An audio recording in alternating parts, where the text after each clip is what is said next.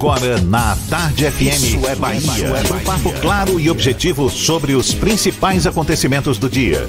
Um programa com a marca do Grupo A Tarde de Comunicação e do Bahia Notícias. Para botar tempero no começo da sua manhã. Isso é Bahia. Isso é Bahia.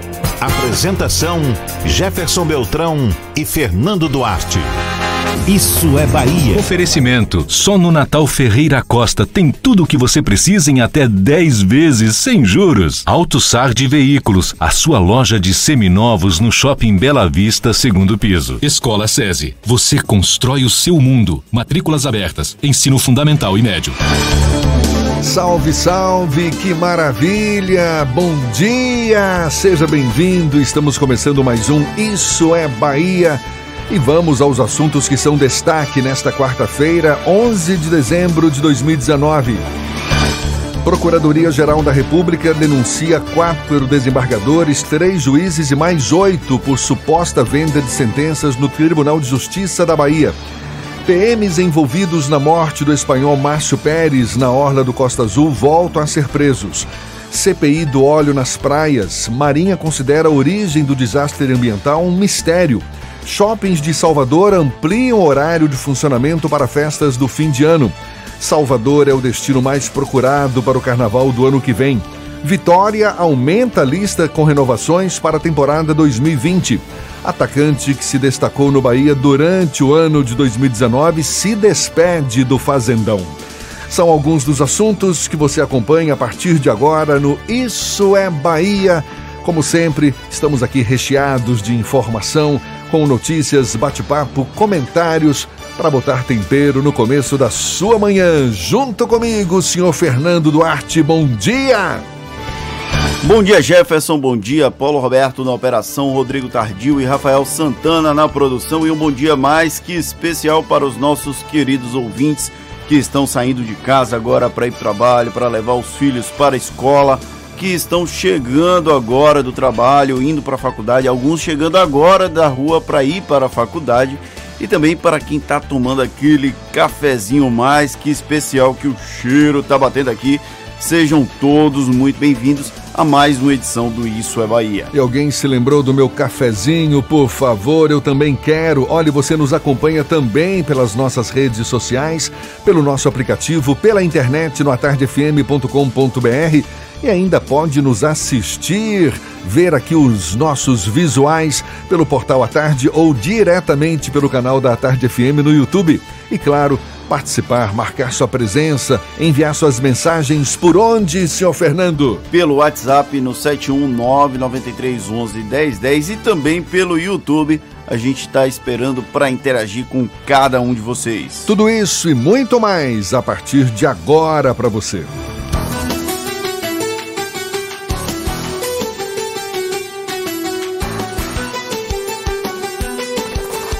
Isso é Bahia. Previsão do tempo. Previsão do tempo. Previsão do tempo. Para quem já está de olho no fim de semana, essa quarta-feira é um prenúncio de sol, céu azul, calor. Pelo menos foi assim, está sendo assim no começo desta quarta-feira. Céu claro, sol já brilhando forte, temperatura de 27 graus. É isso mesmo, seu Walter Lima. Previsão do tempo para hoje. Seja bem-vindo. Bom dia. Meu professor, bom dia! Como diria você em off, né? Nessa comunicação bacana com a gente aqui, Sebo das Canelas. Bom dia também para todos no estúdio, é você na nossa companhia aqui pela Tarde FM. Teremos uma quarta-feira de muito sol, Jefferson, e poucas nuvens na capital baiana e também na região metropolitana de Salvador, com temperaturas elevadas. Inclusive, eu faço alerta, quem vai trabalhar na rua, muito protetor solar, roupas leves e leva aquela garrafinha de água para te ajudar a se hidratar. A máxima vai chegar a alguns pontos na capital a 35 graus em São Sebastião do Passé e em Camaçari, nossa cidade industrial aqui na região metropolitana, temos 24 graus nesse momento e a mesma previsão de Salvador. Só a temperatura que deve ser um pouco mais amena, 32 graus, mas ainda assim vai fazer muito calor. Em Cruz das Almas, no Recôncavo Baiano, onde temos 23 graus nesse momento, Jefferson, será uma quarta-feira com sol entre nuvens e sem previsão de chuva. A máxima na casa dos 30 graus. Procurando um ar-condicionado econômico, conheça o Split Inverter da Midea, que você encontra na Frigelar. Quem entende de ar-condicionado, escolhe Midea e Frigelar. frigelar.com.br. É contigo, professor. Valeu, seu Walter. Sol de rachar o coco nesta quarta, então. Valeu. Agora são sete e sete na tarde fina. Isso é Bahia. Pré-candidatos à Prefeitura de Salvador que saíram na frente na divulgação de seus nomes para a corrida ao Palácio Tomé de Souza também aparecem em vantagem na pesquisa Bahia Notícias Paraná Pesquisas, divulgada hoje. O assunto é tema do comentário político de Fernando Duarte. Isso é Bahia. Política. A Tarde FM. A pesquisa Bahia Notícias, Paraná Pesquisas, acabou de ser divulgada às 7 da manhã. Se você correr agora para o site bahianoticias.com.br, você vai obter detalhes. Mas agora a gente já começa a fazer um panorama, pelo menos uma leitura do que é possível depreender desses resultados. Mesmo que Bruno Reis não tenha sido oficialmente apresentado como pré-candidato a prefeito de Salvador em 2020, o democrata aparece bem pontuado em todos os cenários testados pelo Bahia Notícias em parceria com o Instituto Paraná Pesquisas durante o ano de 2019. Esse é o terceiro levantamento divulgado pelo Bahia Notícias, o primeiro em fevereiro, o segundo em agosto e agora em dezembro. Para quem acompanha a política, é só questão de tempo até o lançamento formal de Bruno Reis como candidato à sucessão de Assemineto. Neto. Junto a ele, entre os mais citados, aparecem nomes já confirmados por seus respectivos partidos, a exemplo de Sargento Isidório do Avante e Olívia Santana do PCdoB. Os dados podem não ser extremamente relevantes, mas apontam tendências que não devem ser desconsideradas pelos envolvidos no processo eleitoral. Um dos primeiros pontos a ser levado em consideração é o índice de rejeição dos potenciais candidatos. Figuras, figuras com grande recall, a exemplo de Lídice da Mata do PSB e Nelson Pellegrino do PT, por exemplo, não receberiam o voto de mais da metade dos entrevistados, ao tempo em que são extremamente conhecidos pelo eleitor. Já Isidório e Guilherme Belintani, que não tem partido e ainda não definiu a própria vida política, compartilham índice similar de rejeição, mas estão em patamares distintos. O deputado federal é bastante conhecido e o presidente do Bahia não. É aí que mora uma vantagem para o vice-prefeito Bruno Reis. Ele possui o menor índice de não voto entre os pesquisados e é considerado desconhecido por quase 20% dos eleitores.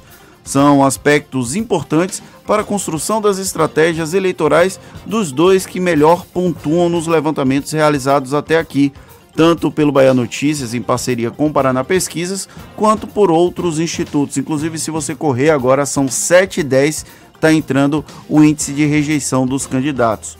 Os percentuais com pouca oscilação apresentados por Lídice e Pellegrino sugerem certa estagnação na corrida eleitoral. Por terem mais tempo na arena de disputa, o desgaste é natural e justificado.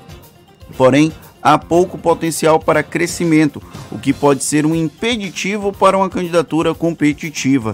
Lidse ainda não jogou a toalha, mas o petista praticamente abriu mão de estar no pleito quando aceitou ser secretário estadual. Outro aspecto relevante na construção das estratégias é o caminho sugerido pelo grupo do governador Rui Costa, com a possibilidade de múltiplas candidaturas. O aparecimento de Olívia Santana com um percentual expressivo pouco após ser lançada como pré-candidata pelo PCdoB pode sinalizar, por exemplo, que mais de uma candidatura competitiva pode forçar um segundo turno com o candidato apoiado por Assemineto, que será inevitavelmente o nome a ser batido nas urnas. A pré-candidatura de Bacelar do Podemos, já anunciada, pode não ter impacto direto na corrida, porém a ausência dele para virtualmente ocupar a vice de Isidório pode de alguma forma favorecer o autoproclamado doido. É uma aposta que já circula nos bastidores e não deve ser desconsiderada. Somadas essas duas forças, mais uma candidatura turbinada de Olívia, a chance de uma disputa em dois turnos cresce consideravelmente. O presidente do Bahia, Guilherme Belintani, que ainda não decidiu seu futuro político, mantém uma oscilação positiva nas pesquisas, porém a não candidatura dele não significaria uma transferência de votos para outras pessoas. Até aqui, ele seria um voo solo e poderia até ser um voo de galinha, sem grandes repercussões. A série de pesquisas também sugere que a candidatura de Léo Prates é morta no cenário sem Bruno Reis ou com o vice o ex-democrata não consegue um percentual que vale a bancar uma campanha. Sonhar, no entanto, não é proibido, então é improvável que haja sucesso na empreitada de ser candidato. Os levantamentos divulgados sugerem tendências que devem ser observadas atentamente pelos partidos e pelos candidatos. É cedo para cravar que elas vão seguir idênticas até a eleição em outubro de 2020 Porém, descartá-las sob a desculpa de que é um retrato de um momento específico também não é lá muito esperto. A questão é como serão usadas essas informações. Se houver esperteza, dá para fazer uma limonada a partir de um simples limão. É, e o fato de pré-candidatos que já têm seus nomes sendo cogitados, não é, saíram na frente nessa pretensão de chegar ao Palácio Tomé de Souza, o fato deles estarem na frente na pesquisa é de se esperar, obviamente, Sim. porque os nomes acabam sendo mais pronunciados pelos próprios eleitores, pela mídia em geral. Agora, daqui até a definição desses candidatos e a corrida propriamente dita tem muito chão pela frente. E daqui a 10 minutinhos os nossos ouvintes podem acompanhar lá no Bahia Notícias a pesquisa espontânea que aponta que 62% dos eleitores não sabem quem votar quando não são apresentados os nomes dos candidatos. E o prefeito de Salvador é quem aparece com maior percentual na pesquisa espontânea. Ele teria 18% das intenções de voto, mas a Semineto não pode ir para um terceiro mandato. Ainda assim, boa parte da população ainda considera o prefeito de Salvador como um possível nome nas urnas. É, e um dado dessa pesquisa também é que ela mede a intenção de votos para possíveis candidatos que eventualmente vão receber apoio de Jair Bolsonaro, ACM Neto, Rui Costa ou Lula. E sobre esse assunto a gente fala ainda nesta edição. Agora são 7 e 14 na Tarde FM. Olha só, Fernando, Prefeitura versus Governo do Estado depois de o governador Rui Costa assinar a ordem de serviço para a implantação do tramo 3 do metrô ligando Pirajá a Águas Claras e autorizar o início das obras do VLT do subúrbio. O prefeito de Salvador, Assemineto, disse que o governo não solicitou licenças e alvarás do município. O democrata pediu ao governo petista que tenha humildade para discutir a obra com a gestão municipal. O governador Rui Costa ainda não se manifestou sobre o assunto, não se sabe se vai comprar a provocação de Neto. E os dois policiais militares envolvidos na morte do empresário espanhol Márcio Pérez, de 42 anos, que foi baleado durante uma perseguição policial em setembro do ano passado, estão novamente presos. A informação foi divulgada ontem pelo Ministério Público da Bahia. Maurício Correia dos Santos e Saulo, Saulo Reis Queiroz chegaram a ser presos em dezembro de 2018 mas tiveram a prisão revogada pela Justiça em maio deste ano. De acordo com o MP, os desembargadores consideraram que os argumentos apresentados na decisão de primeira instância não sustentam a revogação da prisão. E Salvador é o destino brasileiro mais procurado para o Carnaval 2020. É o que revela uma pesquisa realizada recentemente pela Brastoa, Associação Brasileira das Operadoras de Turismo.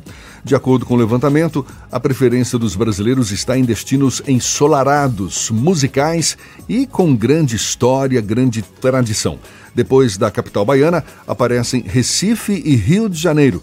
Já nos destinos internacionais, os mais buscados são Cancún, Orlando e Argentina. Agora são 7h16 na Tarde FM.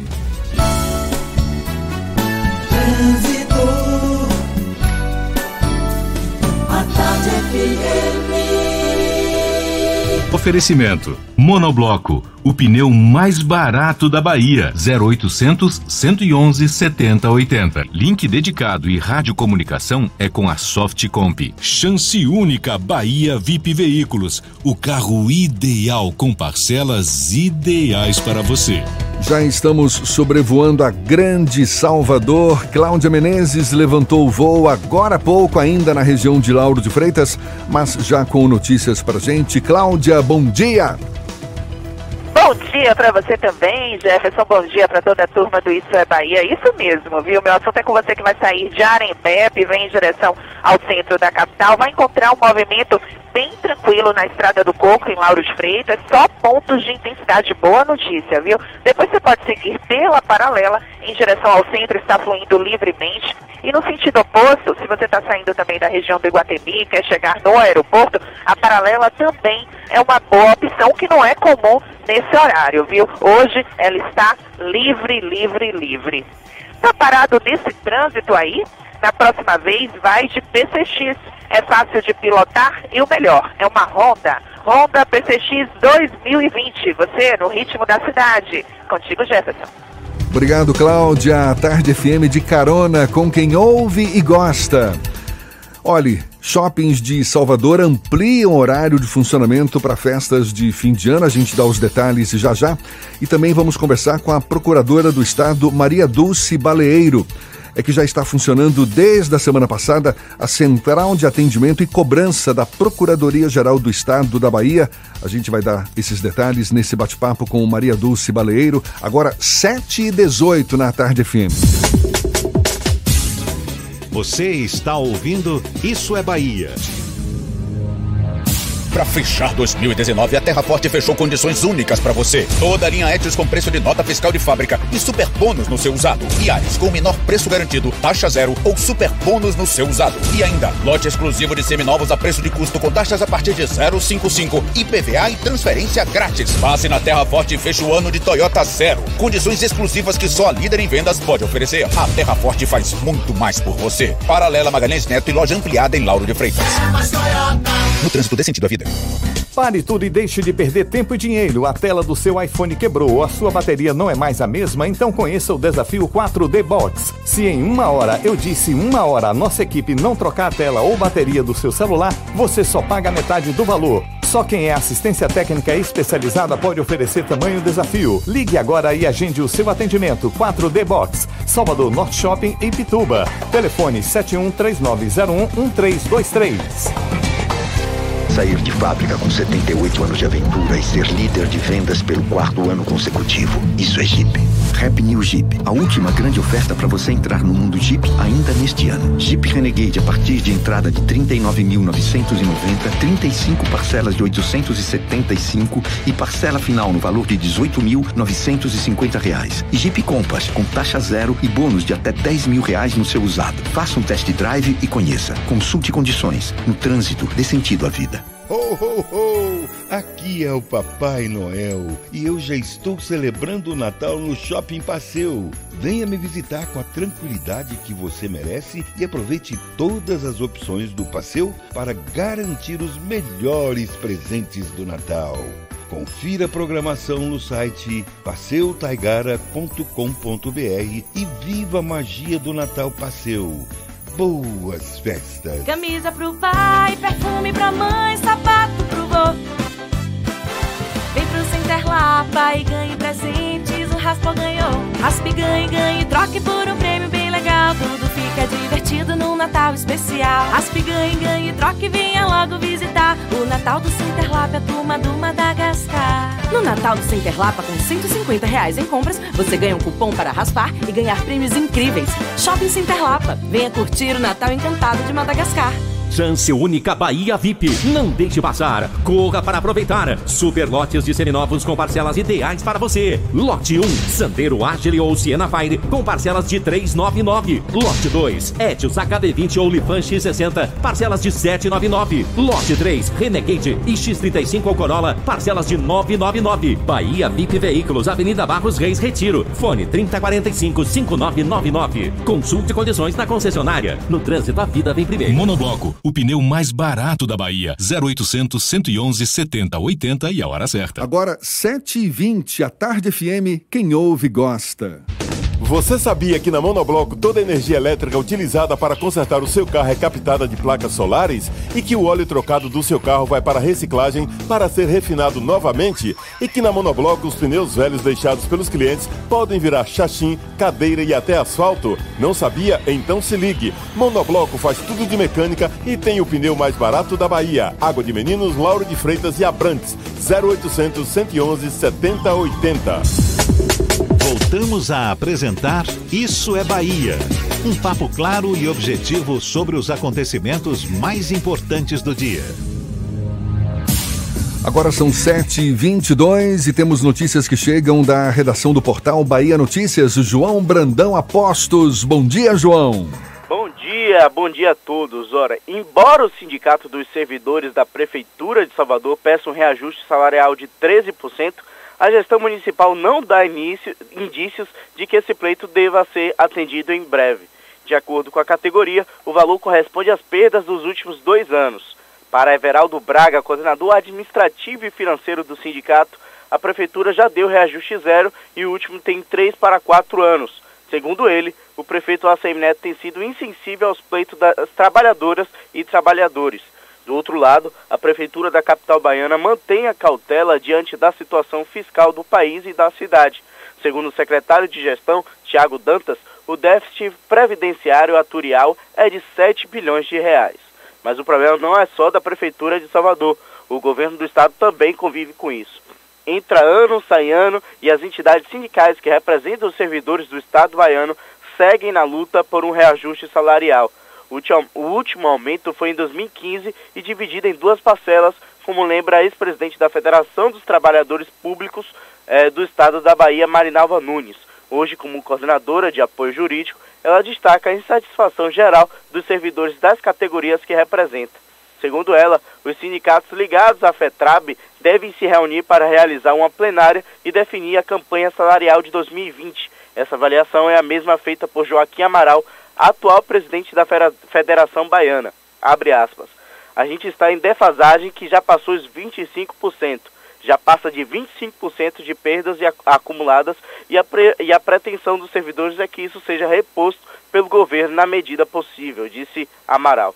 Essas e outras notícias você encontra no portal baianoticias.com.br. João Brandão para o programa Isso é Bahia. É com vocês, Jefferson Fernando. Valeu, João. Muito obrigado. Agora são 7h24. E olha, já está funcionando desde quinta-feira da semana passada a Central de Atendimento e Cobrança da Procuradoria-Geral do Estado da Bahia. Agora, os contribuintes que possuírem dívidas de PVA podem consultar o valor do débito e emitir o documento de arrecadação para o pagamento do imposto, evitando assim a cobrança judicial. A dívida pode ser consultada por meio do call center, serviço de SMS, saque digital ou pelo site institucional da Procuradoria-Geral do Estado. A gente explora um pouco mais esse assunto conversando agora com a Procuradora do Estado, Maria Dulce Baleeiro. Seja bem-vinda, um bom dia. Bom dia, bom dia Jefferson, bom dia Fernando, bom dia Salvador. O contribuinte em dívida com IPVA, ele precisa necessariamente acessar essa nova central de atendimento e cobrança ou ele também pode ser avisado sobre a dívida que possui? Pois é, é essa foi a, a grande motivação para a instalação dessa nova plataforma de informação, de cobrança e de pagamento.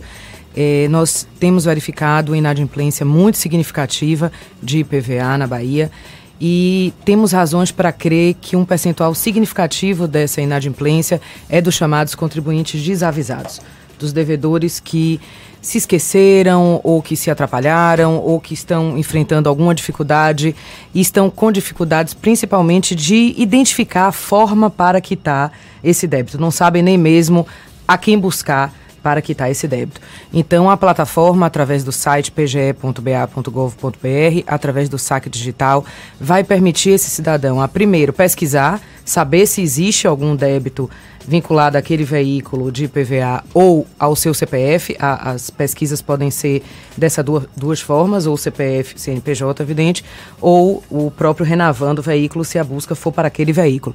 E ali mesmo na plataforma, ele já poderá emitir o boleto para quitação com redução de 70% da multa se esse débito não houver sido levado ainda à cobrança judicial, ao que chamamos de execução fiscal. É uma ferramenta a mais que o contribuinte ganha, então, porque Sim. ele já tem o site do próprio Detran, Do por próprio exemplo, Detran, exatamente. fazer essa pesquisa de dívida com IPVA. É, como as multas, por exemplo, as multas de trânsito, elas são de entes diversos, né? A depender de onde tenha sido a sua multa, por exemplo, você tem multa que é exigida pela Polícia Rodoviária Federal, pela Polícia Estadual, pela, pela Transalvador.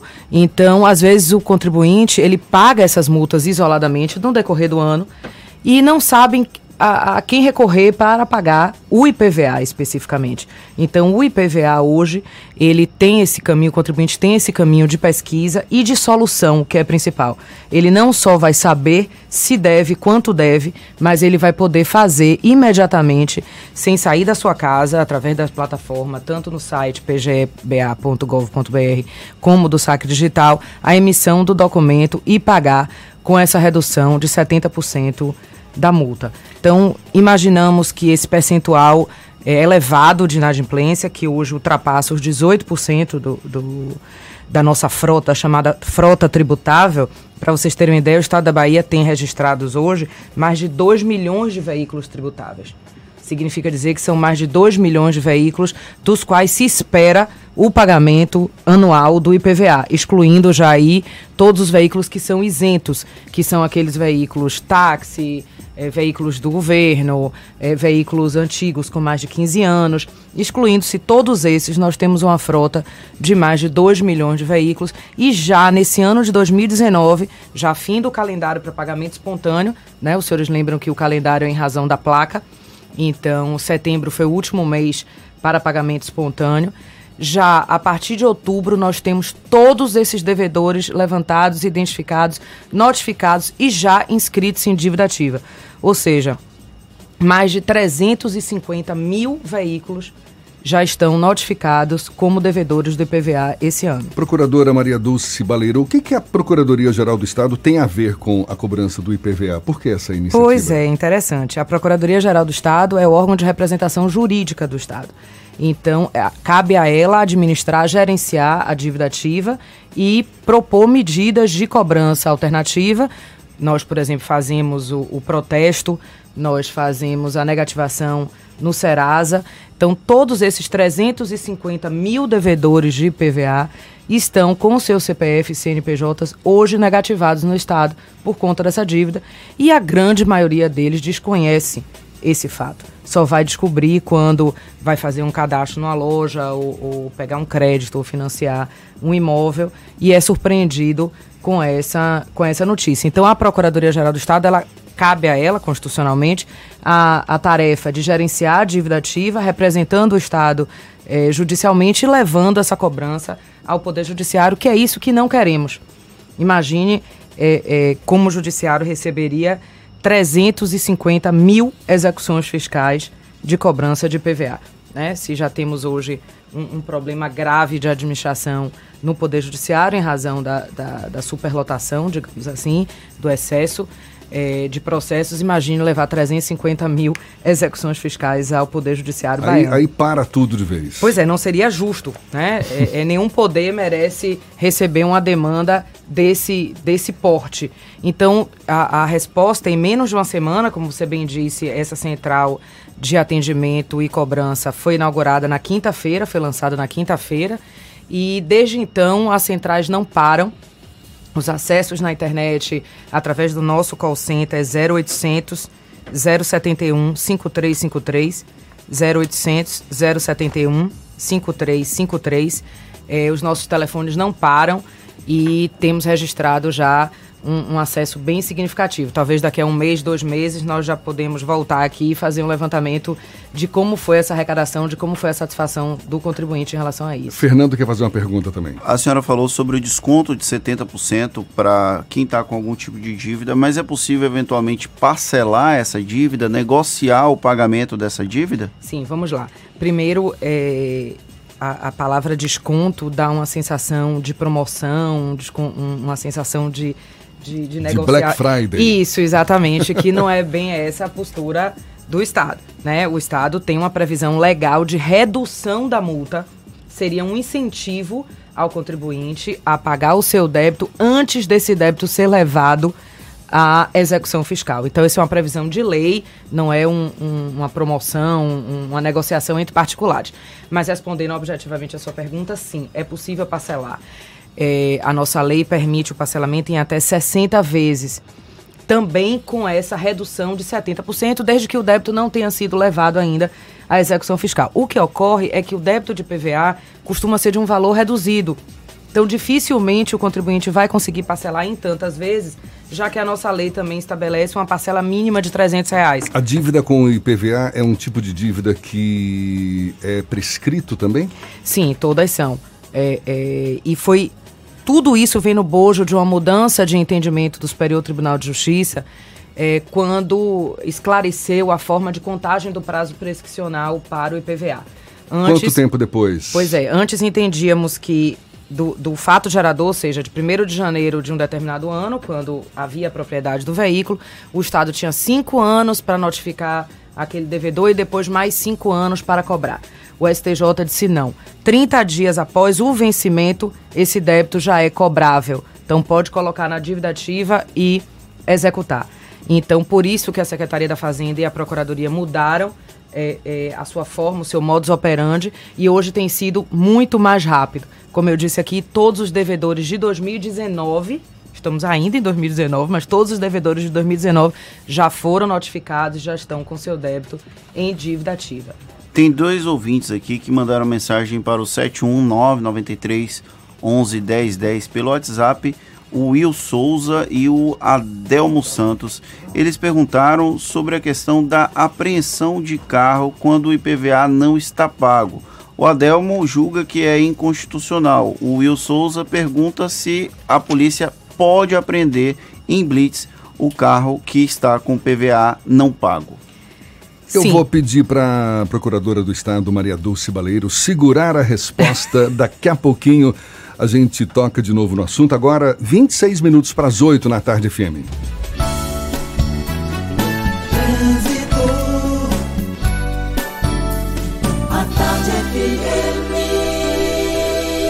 Oferecimento: Monobloco, o pneu mais barato da Bahia. 0800 111 7080. Link dedicado e radiocomunicação é com a Softcomp. Chance única Bahia VIP Veículos, o carro ideal com parcelas ideais para você.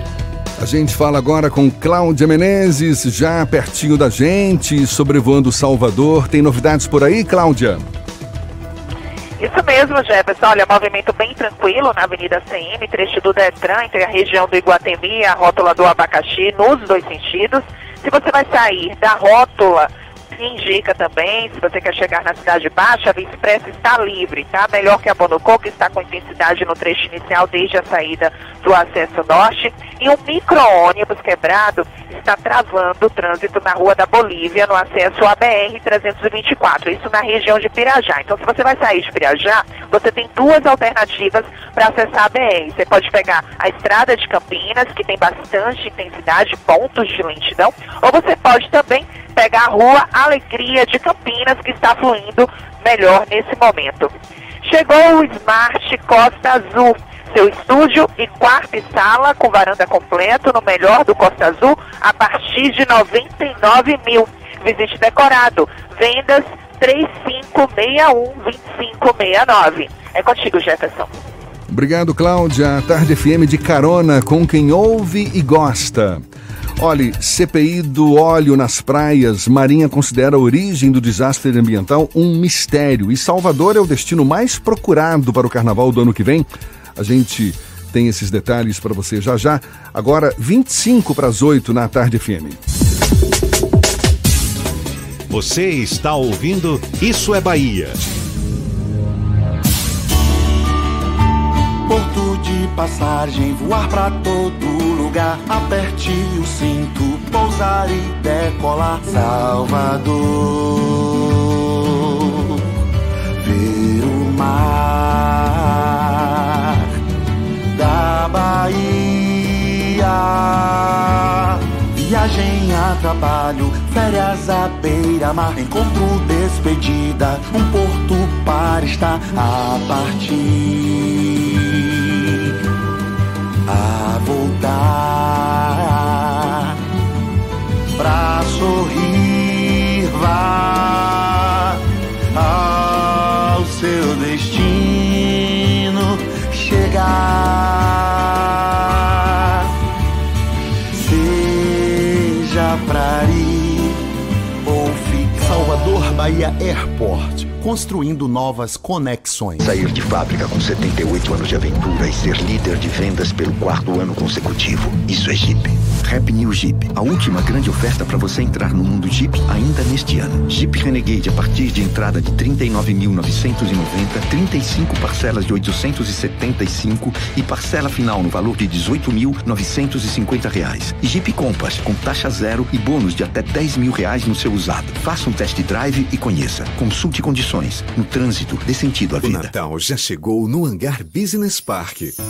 Venha fazer suas compras com toda a comodidade de um moderno complexo de lojas e escritórios, com áreas de convivência e jardins a céu aberto. No hangar, além de presentes, você encontra restaurantes, salões de beleza, bancos 24 horas, clínicas e muito mais serviços. O Natal do Hangar Business Park vai surpreender você. Paralela, próximo ao aeroporto. Você sabia que na Monobloco toda a energia elétrica utilizada para consertar o seu carro é captada de placas solares e que o óleo trocado do seu carro vai para reciclagem para ser refinado novamente e que na Monobloco os pneus velhos deixados pelos clientes podem virar chachim, cadeira e até asfalto? Não sabia? Então se ligue. Monobloco faz tudo de mecânica e tem o pneu mais barato da Bahia. Água de Meninos, Lauro de Freitas e Abrantes. 0800 111 7080. 80. Natal antecipado Baliera. Condições incríveis para você sair de Volkswagen. Polo 1.0 a partir de 47.990. De Cross Comfortline de 101 mil por 91.990. E seminovos com garantia e procedência. Mais IPVA e transferência grátis. Fazer parte da nova Volkswagen Vale. Baviera, Avenida ACM, Iguatemi, 3340-3020. No trânsito dê sentido à vida. Consulte condições. Para a rádio comunicação da sua empresa ou condomínio não te deixe na mão. Ah, alguém dá um jeito nesse negócio aqui? Conte com quem tem alta tecnologia em radiocomunicação. Conte com a Softcomp. Softcomp. Radiocomunicadores com alta qualidade e eficiência que a sua empresa ou condomínio precisam. Softcomp. 4009-8800. Central Papelaria. Os melhores preços e a maior variedade em material escolar e escritório da Bahia. E a hora certa. A Tarde FM, 22 para as 8. 3369 mil. Central Papelaria, variedade assim você nunca viu. 3369 mil, é só ligar. 3369 mil. Central Papelaria, você encontra tudo em material escolar. Tudo pro seu escritório, variedade fácil de estacionar.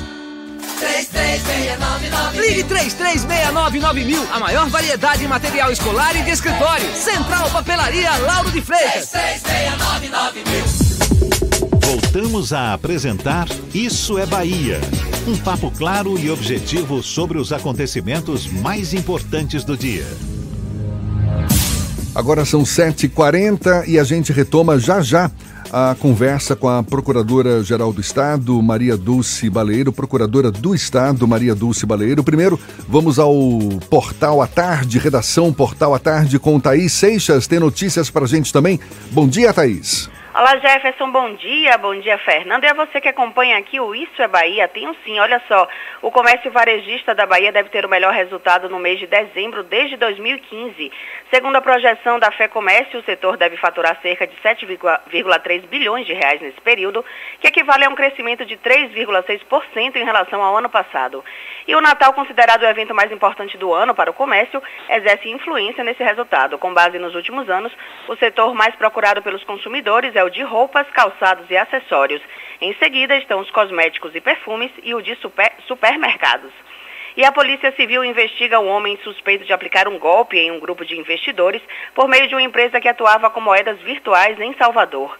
Joab Santos foi interrogado na tarde de ontem na Delegacia de Repressão ao Estelionato e outras fraudes no bairro da Mouraria. Segundo informações da polícia, Joab recebia altos valores em troca de benefícios e retornos financeiros. Ele foi liberado depois de três horas de interrogatório. Somente na tarde de ontem, pelo menos dez pessoas foram até a delegacia para fazer denúncias. O suspeito nega o crime. Essas e outras notícias você confere aqui no portal atardeatarde.com.br. Volto com você, Jefferson. Valeu, Thaís. Obrigado. Agora são 7h41 e a gente retoma a conversa com a Procuradora do Estado, Maria Dulce Baleeiro, ela que é da Procuradoria Geral do Estado da Bahia, que desde a semana passada está com a Central de Atendimento e Cobrança é, recebendo consultas de contribuintes que têm dívidas com o IPVA. Agora ficaram duas perguntas no ar aí, não foi, Fernando? Foi pergunta de ouvinte, eles mandaram no WhatsApp no 719 93 11 10 10. Eles perguntaram quando acontece a fiscalização de rua com o não pagamento de IPVA, o carro é apreendido, se isso é possível, é permitido. E aí tem uma outra pessoa que perguntou aqui também se é possível parcelar, ela já respondeu que pode parcelar o IPVA atrasado, mas o carro não estando no nome dessa pessoa, ela pode resolver ou só o próprio titular pode resolver? Vamos lá, em relação ao parcelamento, que é mais fácil. É, isso é um esclarecimento muito importante. É, qualquer pessoa pode pagar o IPVA do veículo, ele não precisa ter vínculo com aquele veículo. Então, como sabemos que infelizmente há uma, um mercado informal de veículo, uh, um percentual significativo não transfere a propriedade e depois fica sem querer pagar o, o IPVA, sem regularizar essa situação, não há problema. Até mesmo para parcelar, qualquer um pode chegar no posto da Secretaria da Fazenda, na Procuradoria Geral do Estado e dizer, olha, eu quero parcelar o débito desse veículo e oferece a conta para que seja debitada, para que sejam debitadas as parcelas. Não há problema algum em que assim se dê. Às vezes a pessoa fica constrangida, será que vai chegar lá, vão perguntar de quem é esse carro, como é que eu estou com esse carro? Não, não há nenhum constrangimento dessa parte, não há nenhuma pergunta sobre isso. Você chega lá e declara o seu interesse de pagar o IPVA daquele veículo. Sobre a fiscalização de trânsito, é, é um tema sobre o qual nós nos debruçamos bastante nos últimos dois anos a Procuradoria-Geral do Estado respondeu a algumas ações judiciais propostas por cidadãos, por, por grupos, enfim, é, que entendiam que a retenção e eventual remoção do veículo eram medidas ilegais. No entanto, hoje no estado da Bahia não há uma só liminar muito menos uma, uma, decisão de mérito que impeça essa fiscalização de trânsito. A Justiça acolheu os nossos argumentos, porque são argumentos baseados na lei. Fiscalização, mas com a apreensão também?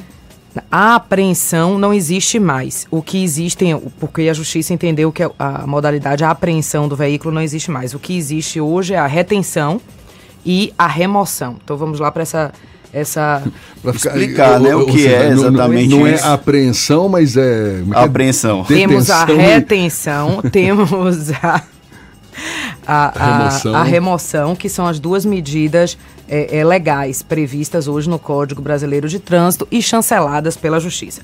O Código Brasileiro de Trânsito, que é uma legislação que poucos é, é, cidadãos conhecem, estabelece no seu artigo 133 que o licenciamento anual é obrigatório para todos os veículos. Então, todos os veículos anualmente devem ser licenciados. Bom, é, esse licenciamento inclui o pagamento e o atendimento a uma série de requisitos. É porque, como nós falamos de uma forma geral para o veículo particular, para aquele veículo de uso particular, não para veículo de carga, não para veículo de transporte de pessoas, porque esses têm, é, é, digamos assim, outras exigências que também devem ser cumpridas para a emissão do, do licenciamento anual. Mas para o, o, o contribuinte que nos ouve, o, o, ouvinte aqui que está mais próximo, que é aquele carro de, de transporte, passeio, como se chama, é, ele precisa estar em dia, ou seja, ele precisa pagar todos os elementos que compõem o licenciamento. É, isso que aí está tá previsto em lei. Exatamente. É o IPVA, artigo 133, é o IPVA, seguro obrigatório, a taxa de licenciamento, as multas de, de trânsito, enfim. E o artigo 230 diz, do mesmo Código Brasileiro de Trânsito, conduziu, é, é, é tratando das infrações, 230, conduziu o veículo, inciso 5, que não esteja registrado e devidamente licenciado. Isso é uma infração gravíssima, que tem como penalidade a multa e a apreensão do veículo. Então, e tem como consequência, como chamada medida administrativa, a remoção do veículo. Então, continua valendo a apreensão Exatamente. em caso dessas fiscalizações é, de rua é, e tudo sim, mais, da falta é. do IPVA. A, a, a apreensão, o, o, a justiça entendeu que é uma medida é, extrema, que seria a retirada, digamos assim, da propriedade do, do, do veículo. Não, né? é, é, a apreensão até que esse imposto seja pago, não é isso? É, aí é a remoção. A gente manda para lá, para o, o depósito, para a garagem, para o pátio, como se chama, até que ele faça essa quitação. É, é, há quem discuta, né? Algum ouvinte aí te perguntou se essa é uma medida constitucional ou não. Bom, até hoje, até a presente data, a Justiça não declarou esses artigos do Código Brasileiro de Trânsito inconstitucionais. Certo. Então, enquanto assim forem, prosseguiremos com as ações. Procuradora Maria Dulce Baleiro, para a gente encerrar, esse, essa central de atendimento e cobrança que está funcionando desde quinta-feira uhum. passada para contribuintes se, se informarem sobre dívidas de IPVA, é só para IPVA? Ou, por exemplo, carro roubado, alguém teve o carro roubado, ele também pode procurar essa central de atendimento para ter informação, transferência de veículos, todos aqueles serviços que, que envolvem a propriedade de veículos, compra, venda, roubo também eventual? Por enquanto não, mas isso é um tema muito sensível. Nós pretendemos inicialmente com essa central é, resolver a questão da quitação do IPVA inscrito em dívida ativa. Logo depois, nós ampliaremos essa central para acertos individuais, digamos assim já que eu citei aqui que a informalidade é, na propriedade, na condução do veículo é algo muito forte ainda na Bahia. Muitos condutores de veículo não fizeram a transferência da propriedade, então estão respondendo por IPVAs que não, não deveriam mais lhe ser cobrado, porque já vendeu esse veículo há muito tempo, porque esse veículo foi roubado e ele não comunicou. Então, a proposta é que em 2020 nós abramos essa central para é, cuidar individualmente de casos como esse, mas o, de antemão o que eu posso dizer é que o, o condutor do veículo ele procure regularizar a sua situação transfira esse veículo para si logo e, se for vender um veículo, tome todas as providências de transferência para que não seja mais cobrado de imposto de todas as outras responsabilidades. Procuradora do Estado, Maria Dulce Baleiro, muito obrigado. Só para ficar claro aqui, é bem claro, né? O telefone de, de, de contato também é o 0800 071 5353. Esse daí para. Sim, também... é o nosso call center, também o 3115-0490, 3115-0492 e o nosso site pge.ba.gov.br. Tá aí, mais uma ferramenta então para quem quer ficar em dia com o IPVA, evitar problemas futuros para não ter o carro apreendido, mesmo que Sim. seja provisoriamente.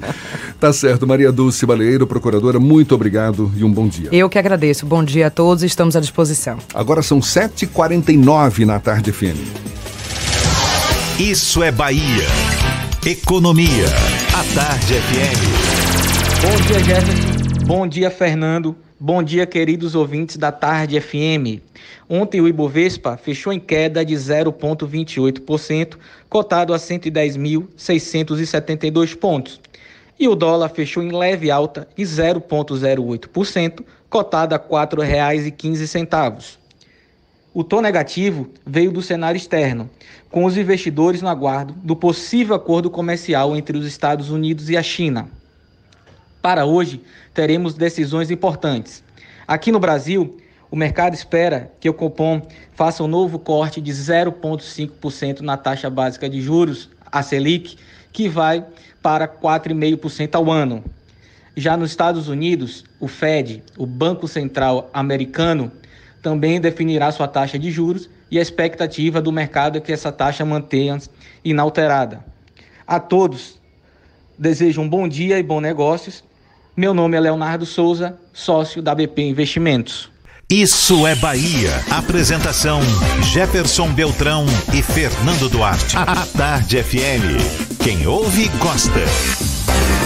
Agora são 7h50 e os shoppings de Salvador ampliam o horário de funcionamento para as festas de fim de ano, senhor Fernando. De olho no aumento das vendas no período de fim de ano, os shoppings de Salvador vão ampliar o horário de funcionamento. A ampliação do horário já começa a valer a partir deste domingo. No caso do Salvador Shopping, do Salvador Norte Shopping, entre os dias 15 e 17, as lojas vão ficar abertas das 9 da manhã às 10 da noite e de 18 a 21 de dezembro, das 9 da manhã às 11 da noite. O Shopping da Bahia também vai abrir neste domingo às 9 da manhã e fechar às 10 da noite. Nos dias 18, 19 e 20, vai fechar às 11 da noite. O mesmo ocorre no Bela Vista. Já o Piedade abre deste domingo às 9 da manhã e fecha às 7 da noite. E na segunda e terças-feiras, a abertura é às 9 da manhã e fechamento às 9 da noite. Olha só, Fernando, pesquisa Real Time Big Data divulgada ontem revela que 58% dos soteropolitanos consideram o governo Rui Costa ótimo ou bom. O levantamento foi feito nos dias 3 e 4 de dezembro e ouviu 850 eleitores de Salvador. Ainda segundo a pesquisa, 23% dos eleitores da capital baiana classificam a gestão do petista como regular e 16% como ruim ou péssimo. 3% não responderam. A margem de erro é de 4 pontos percentuais para mais ou para menos. Já a gestão do prefeito de Salvador, Semineto, foi aprovada por 75% dos solteropolitanos. 26 consideram regular, 7 péssima, 6% ruim e 1% não soube ou não quis responder. O setor que obteve o maior avanço foi o de iluminação pública, com 71% de melhora para 17% para 17% continua igual e para 8% piorou. Já na área de saúde, 38% aprovam as ações, 28% consideram que permanece igual e 27% acham que piorou.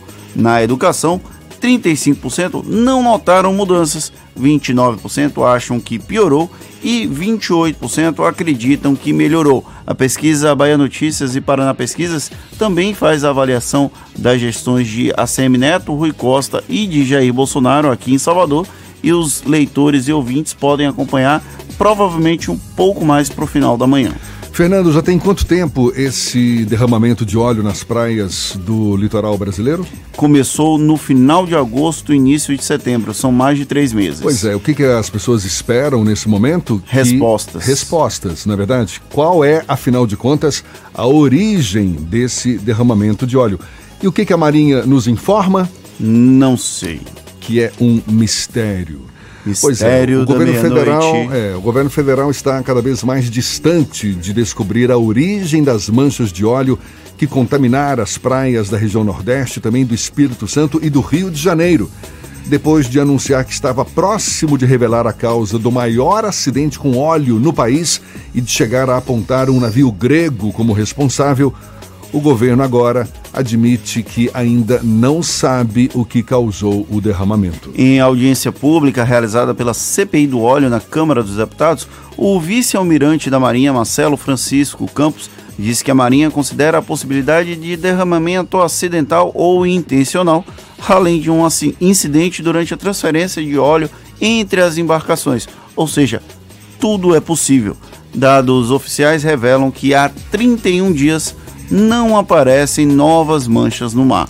Dados oficiais. Agora, há quem diga, e acho que não tem esse tempo todo, 31 dias, acho que a gente chegou a noticiar aqui, não? Eu acho que é otimismo demais da Marinha dizer que tem 31 dias. Até porque quando ela chegou no Rio de Janeiro já foi mais no- na segunda quinzena do mês de novembro. Então não faz muito sentido esses 31 dias aqui. É certo que faz tempo que não aparecem novas manchas, a gente pelo menos não tem noticiado aqui, mas há um mês que não aparecem novas manchas. Eu acho no mínimo exagero. Tá certo. Agora Otimismo demais. 7h55 na tarde FM.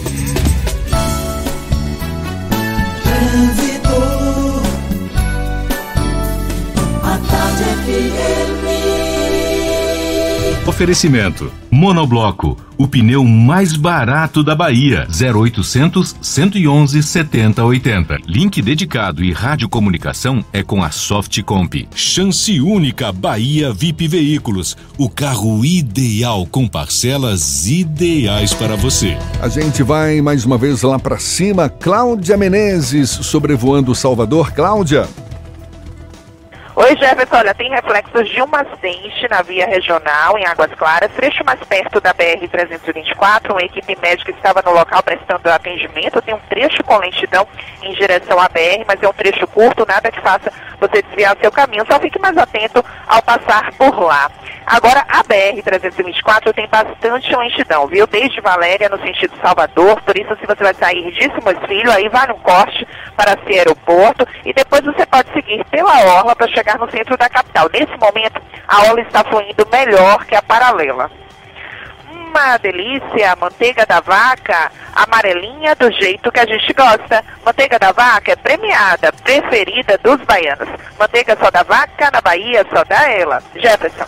Obrigado, Cláudia. A Tarde FM de carona com quem ouve e gosta. Procuradoria-Geral da República denuncia desembargadores e juízes por suposta venda de sentenças no Tribunal de Justiça da Bahia. A gente tem os detalhes já já para você. Portanto, intervalo e na volta para toda a Bahia. Agora, 7h57 na Tarde FM. Você está ouvindo Isso é Bahia.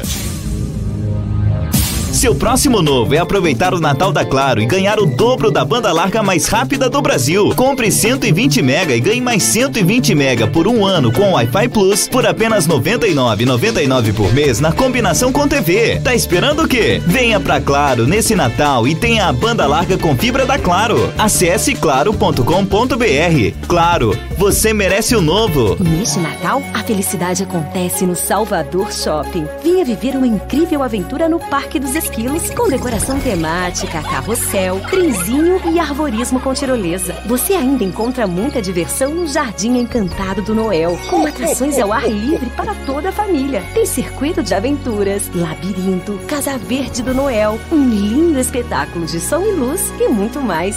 Natal é no Salvador Shopping.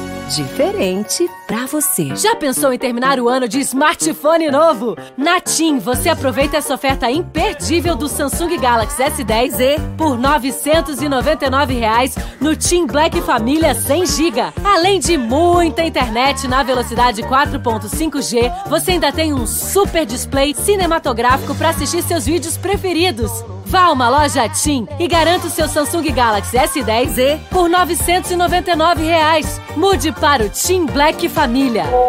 Alô, Salvador! Alô, Salvador! Que tapete que ficou essa nova Avenida São Cristóvão em Salvador. E não é só isso não, os alagamentos que davam dor de cabeça para quem passava nessa via que liga Salvador ao litoral norte acabaram. Ali mais à frente alagava bastante, pelas imperfeições da pista que acumulava bastante água. Então, pela essa, por essa chuva que deu recentemente, a gente viu que o problema foi solucionado. Ficou bom pra todo mundo, André Luiz. Mobilidade 100% melhor. É, a principal via de São Cristóvão se transformou. Agora tem novo pavimento, drenagem, nova iluminação em LED e ciclovia. Tá uma beleza aquilo ali, Salvador. Diga aí, Reinaldo, compensou ou não os transtornos temporários durante as obras? Essa avenida aqui antes das obras era um negócio meio feio, engarrafamento terrível. Uma maravilha aqui. É isso aí, obra por toda a cidade para melhorar a sua vida. Prefeitura de Salvador. A prefeitura que mais trabalha no Brasil. Está pensando em um dia de diversão incrível? Então venha para o Bela Bowling, o boliche do Shopping Bela Vista. É o maior espaço de diversão com boliche de Salvador. Temos pacotes para você fazer a sua festa de aniversário ou confraternização. E de segunda a sexta, a hora de pista para seis pessoas com uma porção de batata frita sai por apenas R$ 49,90. Os sapatos são à parte. Consulte condições, traga a sua turma e aproveite. Bela Bowling, o boliche do Shopping Bela Vista, o maior espaço de diversão com boliche de Salvador. 8 horas em ponto, aqui na Tarde FM. Bela Bowling, o boliche do Shopping Bela Vista. Venha se divertir, aberto de domingo a domingo e a hora certa.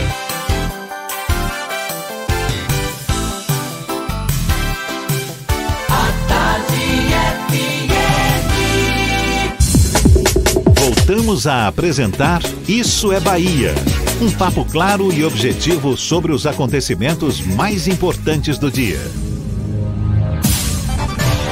Atenção, emissoras afiliadas à Tarde FM. Em 5 segundos, Isso é Bahia para todo o estado.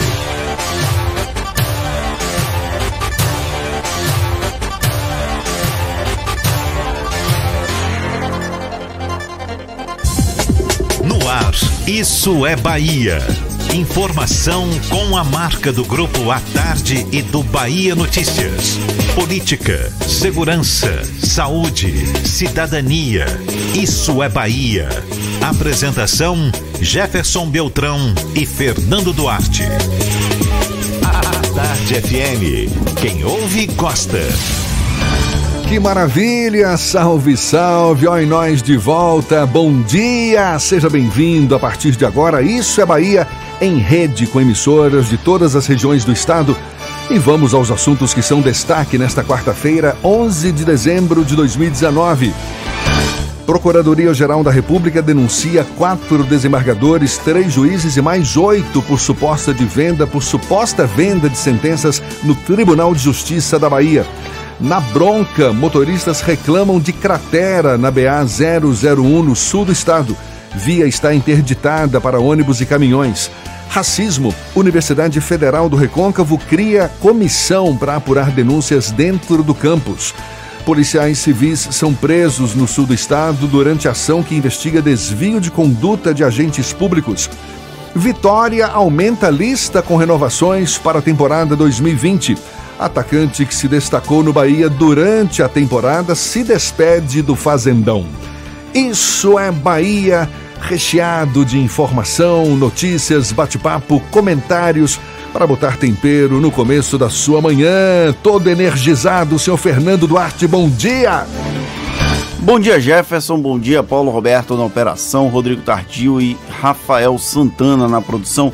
E um bom dia mais que especial para as nossas queridas emissoras parceiras, a Cidade FM de Luiz Eduardo Magalhães, Itapuí FM de Tororó, RB Líder FM de Rui Barbosa, Eldorado FM de Teixeira de Freitas, Baiana FM de Itaberaba, Ativa FM de Eunápolis, Serrana Líder FM de Jacobina, Interativa FM de Itabuna, 93 FM de Jequié e Cultura FM de Paulo Afonso. Sejam todos muito bem-vindos a mais uma edição do Isso é Bahia. A gente lembra, você nos acompanha também pelas nossas redes sociais, tem o nosso aplicativo pela internet no atardefm.com.br. Pode também nos assistir pelo portal A Tarde ou pelo canal da Tarde FM no YouTube. Fique à vontade, não tem para onde fugir e ainda, claro, enviar suas mensagens, participar. Por onde, seu Fernando? Pelo WhatsApp no 71993111010 ou também pelo YouTube, pode mandar sua mensagem que ela vai chegar aqui no estúdio do é Bahia. Tudo isso e muito mais a partir de agora para você.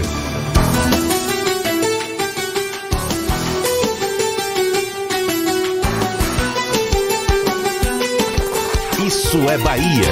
Previsão do tempo. Previsão do tempo. Previsão do tempo. Em Salvador, a quarta-feira amanheceu com céu claro, muito sol, já 27 graus no comecinho da manhã.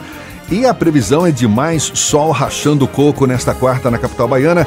Será que no interior do estado também? Senhor Walter Lima, seja bem-vindo mais uma vez. Bom dia. Bom dia, Jefferson. Bom dia, Rafael, Fernando, Paulinho, Rodrigo e a você que está na nossa companhia em todo o estado.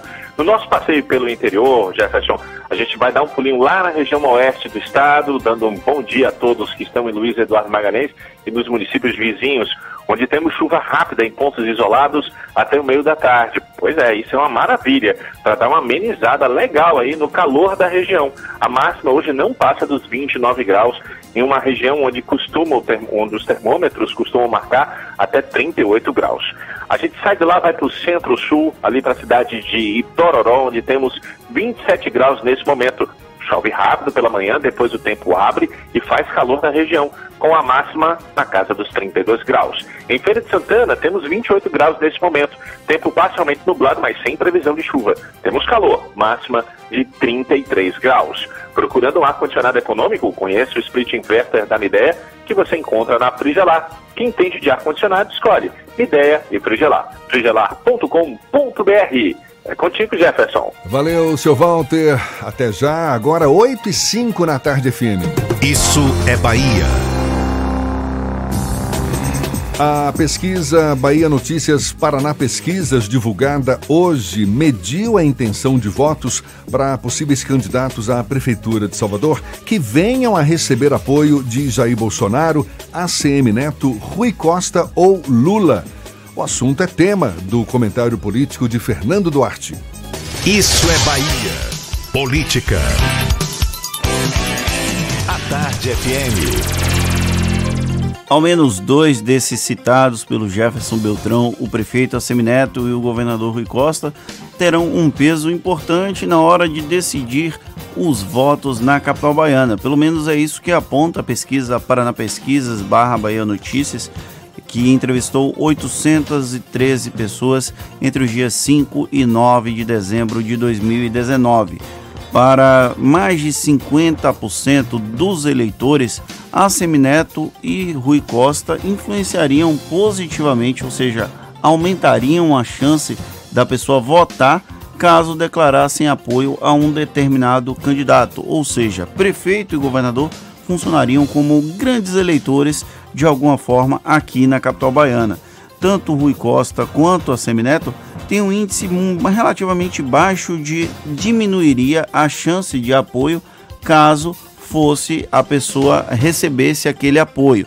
Então é como se Jefferson Beltrão decidisse ser candidato a prefeito de Salvador e aí o prefeito a Semineto declarasse apoio para 52,3%, esse apoio aumentaria as chances de Jefferson receber o voto e para 15,6% diminuiria a chance no caso do prefeito Assemineto. No caso de Rui Costa, 50,3% aumentaria o voto e 13,9% diminuiria a chance de voto.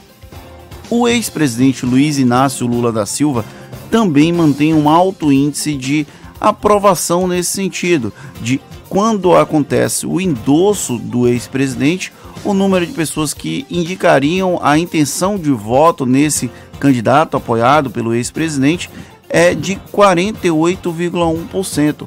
Ou seja, Lula ainda mantém uma certa ascendência sobre o eleitor soteropolitano na maioria, pelo menos quase a maioria, sim, quase 50% dos eleitores mas ele já começa a apresentar um índice de que 20,3% diminuiria a chance do apoio de Lula garantir um voto nas eleições de 2020.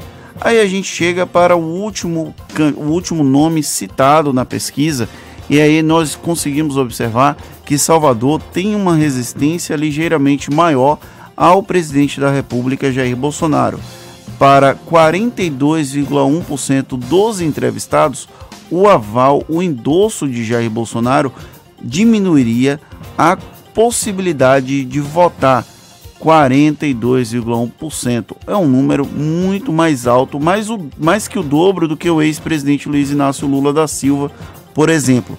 Já para 16,4% dos eleitores, o apoio de Jair Bolsonaro aumentaria a chance desse candidato receber o apoio.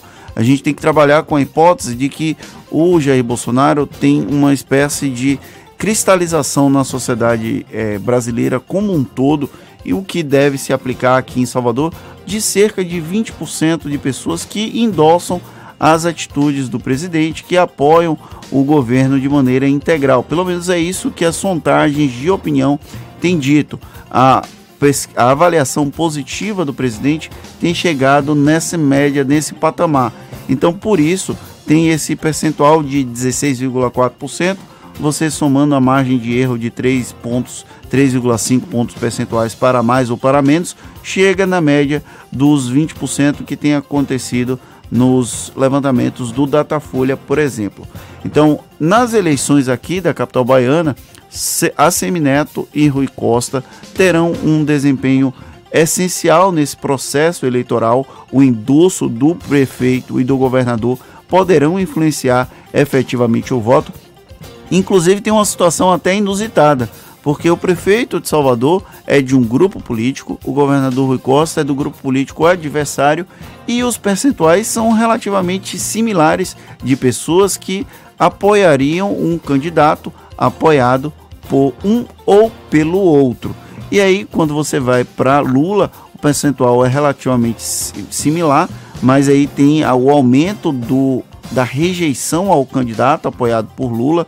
A gente entrevistou aqui no Isso é Bahia figuras ligadas ao Partido dos Trabalhadores que sugeriram que a saída do ex-presidente da prisão teria um impacto nas eleições de 2020, mas pelo menos aqui em Salvador, apesar de 48% sugerirem que o apoio de Lula poderia influenciar positivamente no voto, mais de 20% da população indica que não aconteceria isso caso o ex-presidente desse a bênção para um determinado candidato. Então, a configuração, a construção das chapas em 2020 também passa um pouco por esse processo de endossamento, principalmente do prefeito de Salvador, Assemineto, e do governador Rui Costa, e no caso do presidente Jair Bolsonaro, o eventual impacto negativo caso ele declare apoio a um determinado candidato a prefeito em Salvador. Ou seja, muitos pré-candidatos devem, fico aqui imaginando, devem estar pensando duas vezes se merece sacramentar o recebimento de apoio deste ou daquele, no caso Bolsonaro, Lula, Semineto ou Rui Costa, porque ainda o peso desse apoio está variando, não é? E isso vai depender também de quais serão efetivamente os candidatos, porque tem a questão do atrelamento desses nomes a um determinado grupo ou partido político. A gente tem, por exemplo, o, se houver um candidato do PT em Salvador, fica muito mais fácil atrelar esse candidato ao governador Rui Costa e ao ex-presidente Lula. Mas se for um candidato do PSB, do PCdoB, do Avante, por exemplo, essa ligação fica mais difícil de ser construída. No caso do prefeito Assemineto, muito possivelmente vai haver uma candidatura única do DEM, então isso fica mais fácil. Não vou tratar como transferência de votos, mas na questão do apoio e do, da influência, da ascendência sobre o eleitor soteropolitano. Agora são 8 e 12 senhor Fernando Duarte. Olha só, a Procuradoria-Geral da República denunciou quatro desembargadores, três juízes de primeira instância e mais oito pessoas suspeitas de envolvimento em suposto esquema de vendas de sentenças relacionadas à grilagem de terras no oeste da Bahia. Eles foram acusados dos crimes de organização criminosa e lavagem de dinheiro. Por decisão do relator do caso no Superior Tribunal de Justiça, ministro Og Fernandes, seis magistrados já estão afastados dos cargos. Agora, cabe a Og Fernandes notificar os acusados para apresentarem defesa e levar a denúncia à Corte Especial do STJ, que vai decidir se eles viram ou não réus em uma ação penal ainda não há prazo para isso acontecer. Entre os denunciados estão os desembargadores Maria da Graça, Osório Pimentel, José Olegário Monção Caldas, Maria do Socorro Barreto Santiago, ela que ainda está presa, e Gesivaldo Nascimento Brito. Juízes de primeira instância: Sérgio Humberto de Quadros Sampaio, Mari, que está preso, Marivaldo Almeida Moitinho e agora aparece pela primeira vez Márcio Reinaldo Miranda Braga, agora como denunciado. Ele não foi afastado das funções, pelo menos na decisão preliminar, na, na decisão inicial. Já os supostos operadores e beneficiados são Antônio Roque do Nascimento Neves, Júlio César Cavalcante Ferreira, Carla Janaína Leal Vieira, Adailton Maturino dos Santos, Márcio Duarte Miranda, Gessiane Souza Maturino dos Santos, José Walter Dias e Joilson Gonçalves Dias. Aqui na Tarde FM 8 e 14 temos notícias que chegam da redação do portal Bahia Notícias. João Brandão, mais uma vez. João, seja bem-vindo. Bom dia, obrigado Jefferson. Bom dia agora para todo o estado da Bahia. Preso preventivamente desde setembro de 2017 no complexo penitenciário da Papuda, em Brasília, o ex-ministro Gedel Vieira Lima vai encurtar em cerca de 1,4 mil quilômetros a sua distância da família, indo para onde a maioria dos que cometem o famoso crime de colarinho branco e tem ligação com o Salvador pede para ir. O Centro de Observação Penal do Complexo Penitenciário Lemos Brito, na capital baiana, costuma abrigar advogados, empresários, ex-prefeitos e foi até a casa temporária do ex-deputado Luiz Argolo, que foi condenado na Operação Lava Jato pelos crimes de corrupção passiva e lavagem de dinheiro, e hoje cumpre prisão domiciliar. Em entrevista ao Bahia Notícias, o secretário de Administração Penitenciária e Ressocialização da Bahia, Nestor Duarte, afirmou que receberá, assim que chegar o pedido oficialmente, o ex-ministro com toda a responsabilidade, mas ponderou que as normas serão as regras, seja quem for o preso. Nestor disse que recebeu um ofício de um juiz de execução penal há alguns, há alguns meses, consultando por intermédio para consulta de um juiz de Brasília, para fazer a transferência. Nestor diz que a resposta foi positiva. E olha, a quarta Câmara Civil do Tribunal de Justiça da Bahia negou um pedido de indenização a um policial que sofreu um disparo de uma arma Taurus calibre 40.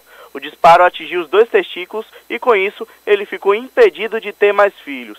Na ação, o policial narrou que foi atingido por disparo da própria arma sem que tivesse realizado qualquer movimento brusco, atingindo seus dois testículos. Ele declarou que a pistola estava travada no momento do acidente.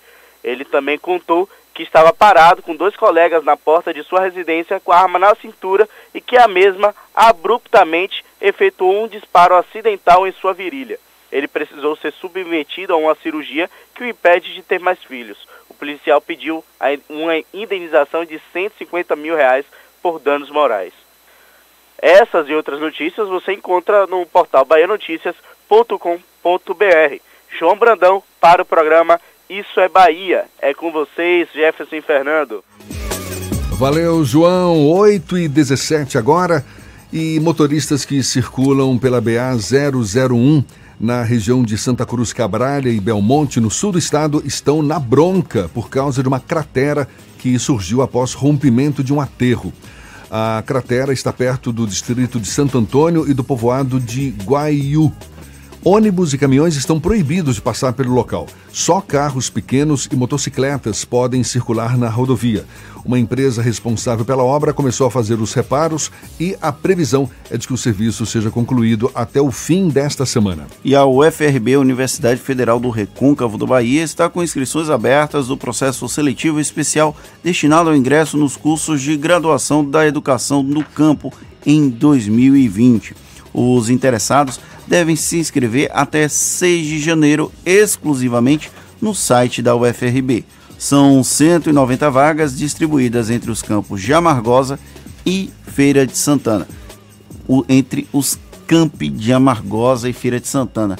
Essa, esse plural de campos e campi é para matar qualquer um, né? Porque campus é latim. Singular. E, e aí... o plural de campus em latim é campi. Só para sacanear a nossa vida, né? Que nem blitz.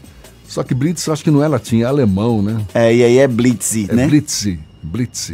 E agora a gente descobriu que o governo do estado não trata como blitz, trata como fiscalização, fiscalização de, de rua. rua.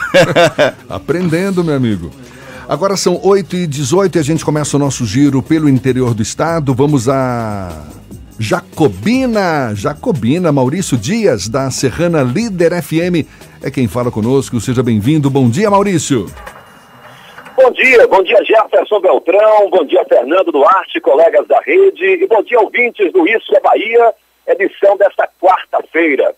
A construção do aterro sanitário do município de Jacobina, realizado de forma terceirizada por uma empresa privada, está na mira do Ministério Público Estadual.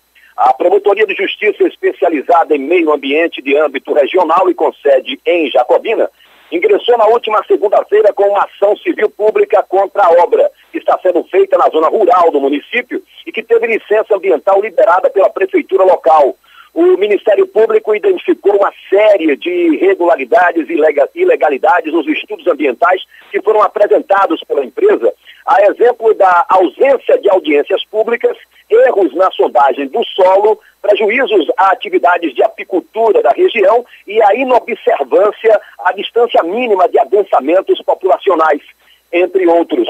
O Ministério Público requereu suspensão imediata da obra, além de uma multa diária de 100 mil reais em caso de desobediência. Revoltados com as péssimas condições de cerca de 70 quilômetros intransitáveis de trechos da BA-131, moradores das cidades de Caé, Saúde, Pindobaçu e Antônio Gonçalves, mais ao norte do estado, estão programando uma manifestação para amanhã, quinta-feira. De acordo com os organizadores da manifestação, haverá bloqueio da estrada na entrada do povoado de Cajueiro, que fica no município de Pindobaçu, no horário compreendido entre as 8 da manhã e as 17 horas, isso como forma de chamar a atenção das autoridades. A BA-131 faz ligação entre duas importantes regiões, Jacobina e Senhor do Bonfim. Vários acidentes, inclusive com vítimas fatais, já foram registrados neste perímetro rodoviário que se encontra esburacado, sem acostamento e nenhuma sinalização.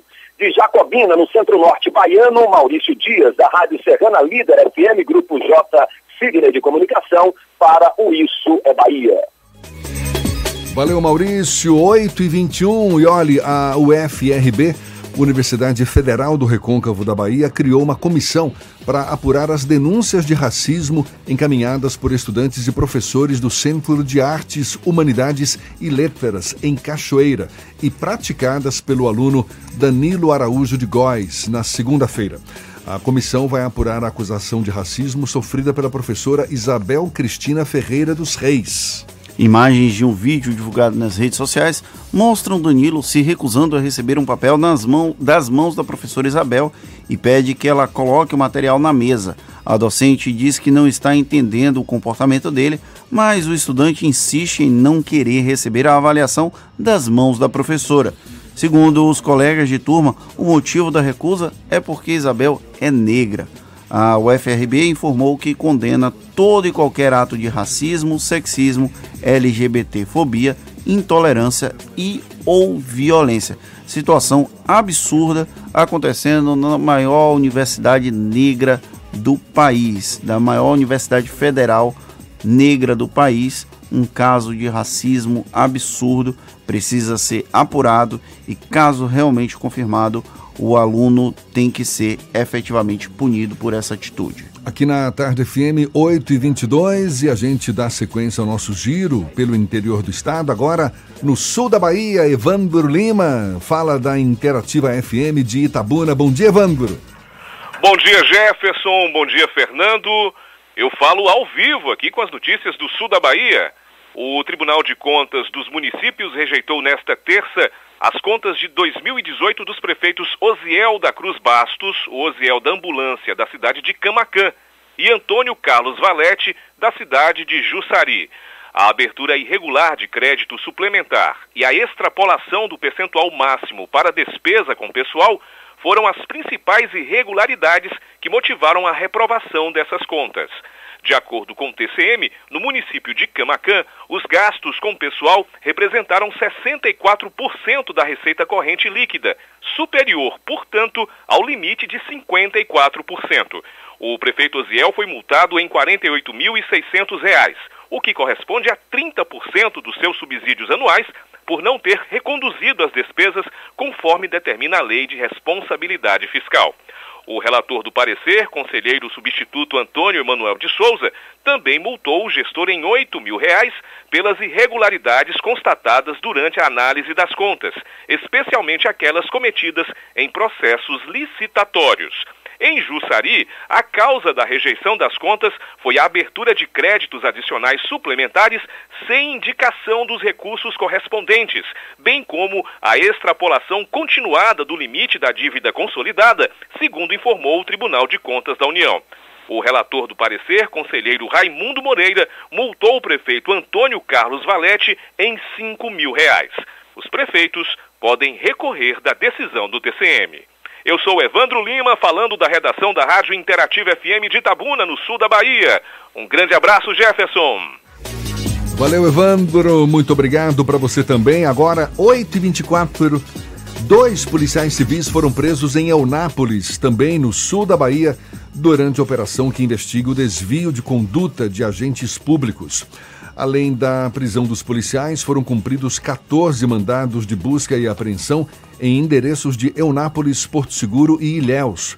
Os policiais presos preventivamente vão ser encaminhados à Corregedoria da Polícia Civil em Salvador, onde ficam custodiados. Segundo a polícia, as investigações correm em sigilo e são realizadas pela 23ª Coordenadoria Regional de Polícia Civil em Eunápolis. E o Ministério Público da Bahia pediu à Justiça a suspensão das obras do aterro sanitário de resíduos sólidos que está sendo construído pela empresa 2D Engenharia Sustentável na zona rural da cidade de Jacobina, distrito de Novo Paraíso.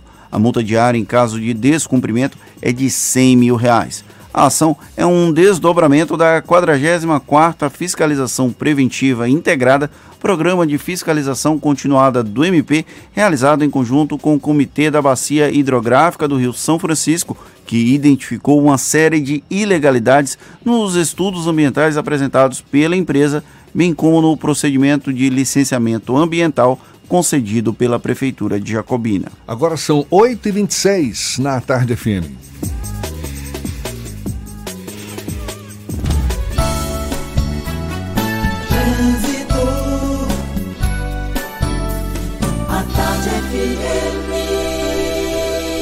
Oferecimento: Monobloco, o pneu mais barato da Bahia. 0800 111 7080. Link dedicado e radiocomunicação é com a Softcomp. Chance única Bahia VIP Veículos, o carro ideal com parcelas ideais para você. A gente volta a falar com Cláudia Menezes, de olho nos motoristas lá de cima e hoje com um céu belíssimo em Salvador, não é, Cláudia? Isso mesmo, manhã ensolarada, viu, Jefferson? Agora a notícia não é muito boa, não, porque aqui na suburbana está tendo uma manifestação agora, viu, no trecho do Uruguai, sentido calçada. Os manifestantes, é um grupo pequeno ainda de pessoas, mas esse grupo está fechando aqui a via no sentido calçada na suburbana. Estou vendo aqui que tem um pouco, né, por causa desse trânsito travado, tem um pouco de lentidão aqui, mas é um trecho curto. Agora você também pode fazer o seguinte, pode pegar a estrada do Lobato, você que está vindo de periperi, de plataforma, corta ali no Lobato, pega a estrada do Lobato, aí você pode descer pela BR para evitar passar aqui por esse trecho de lentidão. Eles ainda estão fechando, estou vendo aqui, estão fechando a via, parece que agora abriram aqui uma parte da pista, então os carros estão passando só por uma faixa nesse momento. Mas o trecho é curto, viu, Jefferson? Nada que chegue a preocupar tanto assim. Teve também um acidente na paralela, nas imediações do bairro da Paz, tá? Sentido rodoviária, tem reflexos aí no trânsito. Se você vai sair de Itapuã, quer chegar no centro da capital, siga pela orla nesse momento. E a gente sobrevoou agora há pouco a CIA Aeroporto, tá? Tem um pouco de lentidão no trecho final em direção à paralela. Um carro e um caminhão que estão parados na via parece que estão quebrados, mas não vale desvio, é um trecho bem curto, por isso se você vai sair de Simões Filho, vale a pena pegar a CIA sim para chegar na região do aeroporto. Alarme monitorado Verisuri. Monitoramento 24 horas por dia e aviso à polícia em casos confirmados de invasão tecnologia exclusiva. Acesse verisuri.com.br. Contigo, Jefferson. Obrigado, Cláudia. A Tarde FM de carona com quem ouve e gosta. A primeira fase das obras de modernização e ampliação do Aeroporto Internacional de Salvador vai ser entregue nesta quarta-feira. A gente dá os detalhes já já para você e também vamos falar de futebol. Atacante que se destacou no Bahia durante a temporada se despede do Fazendão. E o Vitória aumenta a lista com renovações para temporadas em 2020. Agora, 8h29 na tarde FM. Você está ouvindo Isso é Bahia. A magia do Natal está esperando por você no Shopping Taigara. Venha viver o sonho do Natal com muita diversão no Parque dos Balões e atrações infantis aos sábados e domingos. E para ficar ainda melhor, troque 250 reais em compras por um delicioso panetone nos finais de semana. Shopping Itaigara. Acredite na magia do Natal. Aberto neste domingo. Que tal começar 2020 de um jeito diferente? Venha para o Réveillon do Salvador Shopping. Uma festa para toda a família, com show exclusivo de Margarete Menezes, banda baile de autor e DJ. Escolha entre os restaurantes Almari, Ferreiro, Gatai e 33 Steakhouse. E aproveite o serviço All Inclusive. Tem ainda Espaço Kids, um parque com monitores e brinquedos para todas as idades. 31 de dezembro no Espaço Gourmet. Mais informações no site Salvador Shopping. Diferente para você. Rice Restaurante. Qualidade e tradição no coração da Pituba. Já pensou em terminar o ano de smartphone novo? Na TIM, você aproveita essa oferta imperdível do Samsung Galaxy S10e por 999 reais no TIM Black Família 100 GB. Além de muita internet na velocidade 4.5G, você ainda tem um super display cinematográfico para assistir seus vídeos preferidos. Vá a uma loja TIM e garanta o seu Samsung Galaxy S10e por 999 reais. Mude para o TIM Black Família. Sair de fábrica com 78 anos de aventura e ser líder de vendas pelo quarto ano consecutivo. Isso é Jeep. Rap New Jeep. A última grande oferta para você entrar no mundo Jeep ainda neste ano. Jeep Renegade a partir de entrada de 39.990, 35 parcelas de 875 e parcela final no valor de 18.950 reais. E Jeep Compass com taxa zero e bônus de até 10 mil reais no seu usado. Faça um test drive e conheça. Consulte condições. No trânsito, dê sentido à vida. Chance única Bahia VIP. Não deixe passar. Corra para aproveitar. Super lotes de seminovos com parcelas ideais para você. Lote 1, Sandero Agile ou Siena Fire com parcelas de 399. Lote 2, Etios HB20 ou Lifan X60, parcelas de 799. Lote 3, Renegade e X35 ou Corolla, parcelas de 999. Bahia VIP Veículos, Avenida Barros Reis Retiro. Fone 3045 5999. Consulte condições na concessionária. No trânsito, a vida vem primeiro. Voltamos a apresentar Isso é Bahia. Um papo claro e objetivo sobre os acontecimentos mais importantes do dia. Agora, 27 minutos para as 9 horas e temos notícias que chegam da redação do Portal à Tarde. Thaís Seixas, por favor, Thaís, chega mais, bom dia. Olá Jefferson e Fernando, bom dia. Pois é, eu estou de volta aqui direto da redação do Portal à Tarde, agora para toda a Bahia. E olha só, a Universidade Federal da Bahia vai divulgar nos próximos dias uma nova portaria como forma de reduzir despesas para o semestre letivo, o próximo aí que vai se iniciar, ainda em consequência do bloqueio de verbas. O reitor João Carlos Salles já havia anunciado em reunião do Conselho Universitário que as medidas de economia serão repetidas, uma vez que o impacto foi positivo. Entre elas está o regime especial de, fun de funcionamento previsto para o período entre a primeira semana de janeiro e o início do carnaval, quando as atividades aí serão concentradas das sete e meia da manhã até uma e meia da tarde. As exceções estão na matrícula, concursos e cursos previamente agendados. E olha só, o Escritório Central de Arrecadação, o ECAD, critica a retirada da cobrança de direitos autorais por músicas colocadas dentro dos quartos de hotéis feitas pelo feita pelo governo do presidente Jair Bolsonaro, essa medida, né? A medida provisória 906 garante a extinção da taxa que ainda pode ser cobrada nas áreas comuns e nos espaços de eventos dos hotéis brasileiros. Segundo a superintendente executiva do ECAD, Isabel Morim, a medida vai trazer um prejuízo de 110 milhões de reais por ano para mais de 100 mil compositores, intérpretes e músicos. Ela afirmou ainda que a proposta é prejudicial para toda a classe artística e que o ECAD vai apresentar os argumentos contrários durante análise da devida comissão no Congresso. Eu fico por aqui. Essas e outras notícias você confere aqui no portal atarde, atarde.com.br. Volto com você, Jefferson. Obrigado, Thaís. 20, quanto agora? 26 minutos para as 9 horas. A gente lembra, você que nos acompanha, pode nos acompanhar também pelas nossas redes sociais e enviar suas mensagens, suas participações. Por onde, senhor Fernando? Pelo WhatsApp no 71993111010 e também pelo YouTube. A gente vai entrevistar daqui a pouco uma figura importante da nação, o secretário de Aviação Civil, e já tem perguntas no YouTube para ele. Pois é, o ministro da Infraestrutura, Tarcísio Gomes de Freitas, participa hoje da cerimônia de entrega da primeira fase das obras de modernização e ampliação do Aeroporto Internacional de Salvador. O evento será a partir das duas e meia da tarde no Pier Sul, novo espaço que integra a área ampliada do aeroporto. O secretário nacional de Aviação Civil do Ministério da Infraestrutura, Rony Glansman, acompanha o ministro em Salvador e conversa agora conosco. Bom dia, secretário. Bom dia, Jefferson. Bom dia, Fernando. Um prazer falar com vocês da, da Tarde FM. Prazer é todo nosso. Qual é a projeção que se faz agora de implantação de novos voos, de movimento de passageiros, com a inauguração dessa primeira fase de obras de ampliação do aeroporto de Salvador? É verdade, Jefferson. Salvador hoje tá, tem todos os motivos do mundo para estar em festa. Né? Nós estamos entregando aí, em parceria com a, com a concessionária operadora do aeroporto, são 700 milhões de investimentos né, nessa fase que nós estamos entregando hoje. E finalmente Salvador consegue ter aí um aeroporto à altura da, da sua pujança econômica, da sua pujança turística e pronto a tempo para a próxima temporada de verão agora, que está se iniciando agora já nas próximas semanas, né?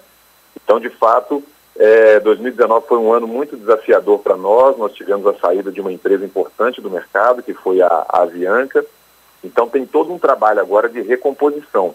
Salvador eh, sofreu muito com a saída da Avianca, vocês devem ter percebido aí, a Avianca atuava muito forte aí na cidade de Salvador, e aí agora houve todo um trabalho, tanto do governo federal quanto da, da própria concessionária, de recompor a malha da Avianca eh, esse ano, para a gente poder voltar a crescer aí a partir de 2020. Tem uma série de iniciativas sendo tomadas, em parceria com o governo estadual, em parceria com a concessionária, para que a gente possa atrair novas empresas para o estado da Bahia. E isso já começou a acontecer, viu, Fernando é, e Jefferson? É, esse ano a gente já teve um anúncio importante, que foi uma empresa chilena, duas empresas chilenas anunciaram voos diretos de Santiago para Salvador, a JetSmart e a Sky, agora já na alta temporada. Então a gente começa a perceber o mercado reaquecendo e a gente chega no final do ano agora com a nossa malha aeroviária nacional totalmente recomposta se comparado com a malha antes da saída da, da Avianca. Esse ano a gente deve crescer aí, o Brasil deve crescer em torno de 2% no setor de aviação, poderia ter crescido muito mais do que isso se não fosse a saída da Avianca, mas agora a gente começa a entrar numa fase também bastante próspera aí, 2020 tende a ser um ano muito bom para nós. O aeroporto de Salvador sempre teve problemas recentes com questão da avaliação dos usuários. O senhor acredita que a partir da conclusão dessa reforma esse problema vai ser revertido, os usuários vão ter um índice de satisfação maior ao passar pelo aeroporto da capital baiana?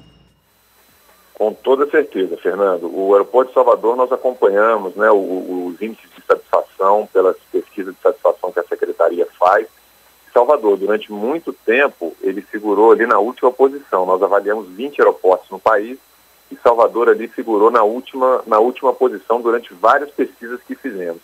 E a nossa expectativa é que agora Salvador, de fato, ele saia ali daquelas posições e, pelo contrário, vá lá para cima nas primeiras posições. Porque, de fato, é, o aeroporto está muito bonito, é uma obra muito imponente, que traz conforto para o passageiro, novos banheiros, novas pontes de embarque, novos espaços comerciais.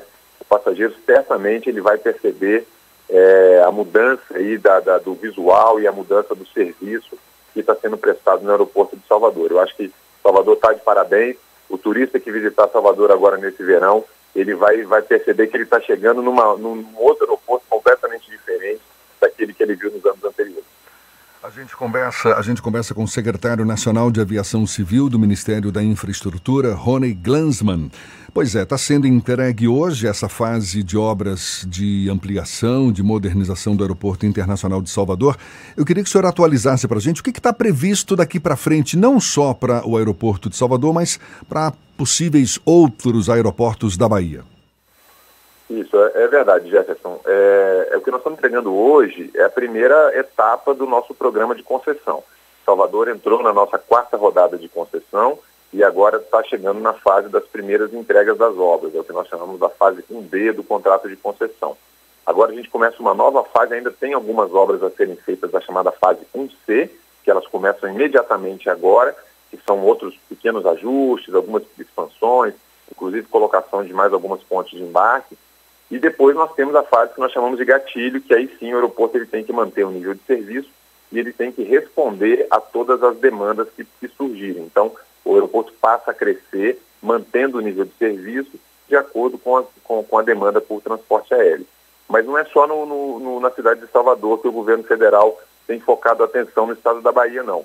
Nós temos grandes entregas aí acontecendo. Esse ano vocês acompanharam a entrega do, do, aeroporto de Vitória da Conquista, um investimento de 103 milhões de reais, que foi feito é, em, pelo governo federal em parceria com o governo estadual. E existem outros projetos em andamento. Para destacar, por exemplo, o aeroporto de Barreiras é um que a gente está finalizando aí os projetos para poder licitar uma expansão completa do aeroporto de Barreiras para poder atender toda aquela região.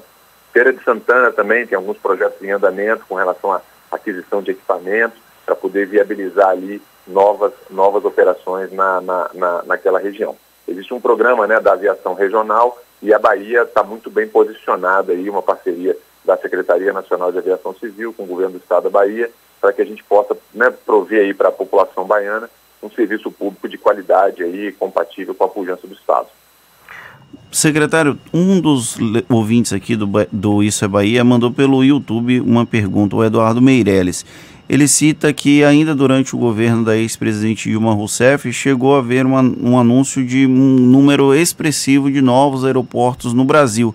Ele pergunta se é possível verificar uma lista dos aeroportos que estão em fase de construção, que estão em fase de implementação, como encontrar essa lista de obras que eventualmente já foram entregues ou estão em processo de entrega ou em forma de planejamento pela Secretaria de, Avi de Aviação Civil.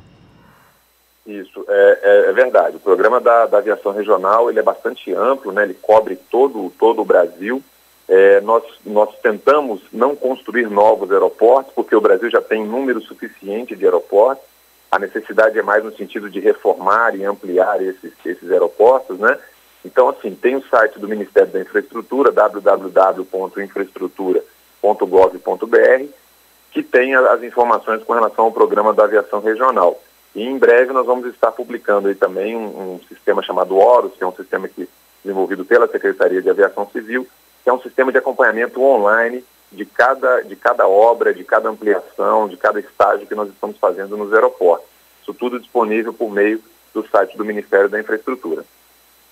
Secretário, na última participação que o senhor teve conosco aqui no mês de setembro, o senhor anunciou a possibilidade da construção de um novo aeroporto aqui no litoral norte da Bahia. E depois dessa conversa houve um indicativo um pouco mais firme. Como é que está esse processo de discussão desse, desse novo equipamento no litoral norte aqui do estado? Isso é verdade, Fernando. Esse é um projeto importante da Secretaria. Ele está, está acontecendo num, num ritmo bastante interessante. Mas é importante não criar grandes expectativas na sociedade, porque isso é um projeto que nasce completamente do zero e nós estamos na fase ainda de prospecção do sítio aeroportuário naquela região norte do, do litoral da Bahia, como referência ali o município de Conde, né? Que pode ser em outro município, depender, a depender dos estudos que nós estamos fazendo. Mas ele é um projeto que, que demora um certo tempo para maturar, porque primeiro tem a seleção do sítio, depois tem o desenvolvimento dos projetos para construção e depois a construção propriamente dita que começa do zero.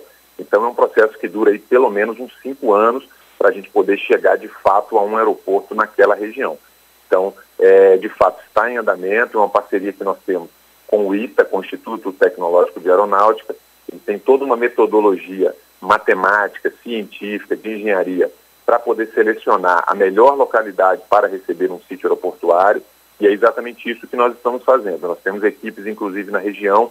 A partir de semana que vem, nós vamos ter equipe nossa da Secretaria e do ITA visitando a, a, a, aquela região, dentro já de um trabalho de prospecção de sítio, e aí a gente entra nessa esteira de produção de um aeroporto, que a gente sabe que não é, não é muito rápida, mas que a gente vai dando passo a passo para poder chegar lá no nosso objetivo final, que é entregar o aeroporto. O projeto anda bem, é, mas é importante controlar as expectativas da, da sociedade, porque não é uma coisa que se entrega da noite para o dia. Né? Tem uma ouvinte aqui que mandou uma pergunta, ela gostaria de saber qual a perspectiva da Secretaria de Aviação Civil para o aeroporto de Ilhéus, que é uma cidade turística aqui do sul do estado. Isso, Ilhéus, Ilhéus é uma região importantíssima para nós, está no nosso planejamento aeroportuário. O aeroporto foi recentemente concedido pelo governo do estado, pela Secretaria de Infraestrutura, o secretário Marcos Cavalcante, que é um grande parceiro nosso, é, e ele está, está com uma concessionária privada também no mesmo ritmo de Salvador, ou seja, ele começando a, a cumprir os, as primeiras etapas do seu contrato de concessão e o aeroporto passará por uma grande expansão, uma grande reforma daquele terminal. O sítio aeroportuário ali é um sítio aeroportuário é, relativamente restrito, não, não tem grandes possibilidades de crescer o sítio aeroportuário, mas existem boas possibilidades de expansão do atual terminal de passageiros para poder melhorar a qualidade do serviço prestado para a população. Isso já está em andamento e nos próximos meses, até o final do próximo ano, a população de Ilhéus e os turistas que visitam aquela região certamente terão uma infraestrutura é, muito melhor do que eles têm hoje lá naquela região. Secretário Rony Glansman, secretário nacional de Aviação Civil do Ministério da Infraestrutura, conversando conosco aqui no Isso é Bahia. O senhor fala que o foco principal hoje é muito mais na ampliação, na modernização dos aeroportos do que na construção de novos aeroportos. E a gente sabe que, por conta de regulamentações governamentais, incerteza econômica, mudanças na base de consumidores e suas preferências, tudo isso acaba diminuindo as margens operacionais das companhias aéreas. Qual é o prognóstico que o senhor faz em relação ao mercado das companhias aéreas? Está meio que estagnado, a gente teve aí o caso da Avianca. É, não, não há perspectiva de novos aeroportos. Qual é a avaliação que o senhor faz? Isso é, é verdade, Jefferson. A, a, operação de uma companhia aérea ela é bastante complexa, especialmente no Brasil. As margens né, de, de rentabilidade, lucratividade de uma companhia aérea, elas são muito baixas no mundo todo e especialmente aqui no Brasil, essas margens são, são, são complicadas de serem obtidas. O Brasil tem, tem duas questões basicamente, uma é a questão do combustível de aviação, que representa cerca de 40%, é, até 40% do custo de um, de um voo, e a outra questão das variações cambiais. O Brasil é um país suscetível a variações cambiais, então toda vez que o dólar dispara, boa parte dos custos da operação aérea, cerca de mais de 50% dos custos, são atrelados ao dólar. Então, de fato, garantir viabilidade de companhia aérea no Brasil não é um assunto muito, muito fácil. Por outro lado, nós temos um mercado muito, muito grande e, e muito pujante a ser expandido. Nós temos hoje cerca de 120 milhões de passageiros transportados no país, e queremos chegar em breve a 200 milhões de passageiros. Atendemos hoje 130 cidades, queremos chegar a 200 cidades no Brasil. Então existe um mercado muito grande a ser explorado no Brasil e esse ano nós abrimos a possibilidade dos investimentos estrangeiros nas companhias aéreas brasileiras. Então agora é possível que uma, um empreendedor estrangeiro venha para o Brasil, abra sua companhia aérea e possa explorar esse, esse serviço aqui no, no nosso país.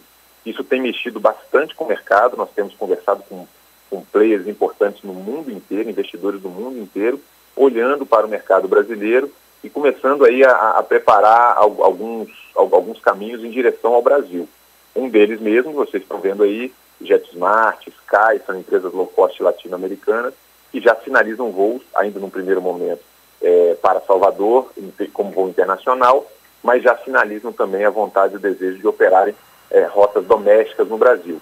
Então, nós acreditamos que os próximos anos serão anos de transformação no setor de transporte aéreo, 2020, 2021 e 2022, e nós queremos aí atrair novas empresas aéreas para voar aqui e atingirmos essa meta de 200 milhões de passageiros. O Brasil está no caminho certo, temos um dever de casa para fazer com relação à parte de combustível e de aviação, precisamos melhorar a nossa cadeia de produção de combustível, no sentido de baratear essa, essa produção e baratear o custo para as companhias aéreas, E o dever de casa tem sido feito aí em parceria com o Ministério de Minas e Energia, com a Petrobras, com os distribuidores, para que a gente tenha um mercado cada vez mais competitivo aqui no Brasil. Aí, portanto, palavras do secretário nacional de Aviação Civil do Ministério da Infraestrutura, Rony Glansman, que participa logo mais, a partir das duas e meia da tarde, da entrega da primeira fase das obras de modernização e ampliação do Aeroporto Internacional de Salvador. Secretário acompanhando o ministro da Infraestrutura, Tarcísio Gomes de Freitas, que também certamente participará desta cerimônia de entrega das obras. Muito obrigado, secretário. Um bom dia para o senhor. Obrigado, obrigado Jefferson, obrigado Fernando. Parabéns a Salvador, parabéns à Bahia. Dia 11 de 12 de 2019, que é hoje, vai ficar marcado na história da cidade aí como um grande dia, o dia da entrega da, da, da reforma do aeroporto de Salvador. São todos de parabéns e que venham aí os turistas agora nessa alta temporada para que a gente possa recebê-los de braços abertos. Parabéns a todos. Tá certo, muito obrigado. E olhe, o presidente Jair Bolsonaro, que viria para a inauguração dessas obras, cancelou a viagem a Salvador. Portanto, não vai mais aparecer por cá nesta quarta-feira. E o governador Rui Costa, depois que o presidente Jair Bolsonaro confirmou que não vinha, confirmou presença na inauguração do aeroporto, da ampliação do aeroporto aqui de Salvador. Havia esse embate, ontem nós falamos sobre isso aqui no Isso é Bahia. Jair Bolsonaro desistiu de vir à Bahia e o governador Rui Costa resolveu participar da inauguração das obras do aeroporto da capital baiana. Ontem, quando falávamos a respeito, era aquela expectativa sobre se ele iria ou não ele, Rui Costa, né? É, Rui Costa acabou confirmando, mas só confirmou depois que Bolsonaro garantiu que não viria para a inauguração. A gente não sabe se efetivamente o Rui Costa já iria e aí esperou o anúncio acontecer para confirmar ou se simplesmente ele resolveu ir porque o presidente da República não vai estar presente. Certamente ficou mais fácil, não é, decidir ir hoje para a cerimônia com a ausência do presidente Jair Bolsonaro. Agora são 8h50. A gente dá sequência ao nosso giro pelo interior do estado. Vamos a Jequié, Cidade Sol. Marcos Canguçu, da 93 FM. Bom dia, Marcos. Bom dia, Jefferson Beltrão, Fernando Haste. Neste momento, 28 graus aqui na cidade de Jequié. A Prefeitura Municipal anunciou a suspensão das atividades de atendimento ao público do restaurante popular para que possam ser realizados serviços de restauração na estrutura física do prédio. Engenheiros da Secretaria de Infraestrutura realizaram vistoria técnica e emitiram laudo apontando a necessidade de intervenção e reforma na estrutura do imóvel. O início das obras está previsto para 13 de janeiro. O Comitê da Bacia Hidrográfica do Rio das Contas realiza amanhã no Anfiteatro Manuel Sarbento da UESB a nona reunião plenária extraordinária. Na pauta estará a apresentação do Plano de Recursos Hídricos da Bacia Hidrográfica do Rio das Contas. O evento conta com a participação de entidades e órgãos ambientais da região. Moradores do sítio Bela Vista, em Jequié, convivem sem as mínimas condições de sobrevivência. Na localidade falta luz, água potável e é desprovida de infraestrutura. As famílias recorrem à água do Rio das Contas para uso doméstico. A comunidade fica localizada próximo ao distrito industrial. Mais de 35 milhões de brasileiros não possuem abastecimento de água tratada e quase 100 milhões não têm acesso à coleta de esgoto dos estúdios da Rádio 93 FM de GQE para o Isso é Bahia, Marcos Canguçu. Valeu, Canguçu. Agora, 8h52, a gente fala também de futebol. Um dos grandes jogadores do Bahia na temporada, o atacante Arthur Vitor, está de malas prontas. Por meio das redes sociais, o jogador que estava emprestado ao Bahia pelo Palmeiras agradeceu ao clube e a possibilidade de voltar a realizar o sonho de vestir a camisa da seleção brasileira. Arthur, de 21 anos, chegou ao Bahia em janeiro deste ano, disputou 55 partidas, marcou 10 gols e deu 10 assistências. As boas atuações o levaram a ser convocado pelo técnico André Jardini para a seleção brasileira olímpica. Arthur foi convocado duas vezes e atuou três vezes com a camisa da seleção. E tem notícias do Vitória também. O zagueiro João Vitor deve fechar por mais uma temporada com o Rubro Negro. O time já comunicou ao Santa Cruz que tem interesse em adquirir os direitos do defensor de 22 anos.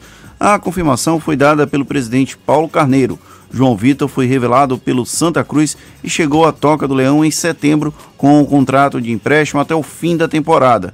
Ele fez apenas uma partida pelo time profissional já na última rodada da Série B, quando substituiu Ramon no decorrer do jogo.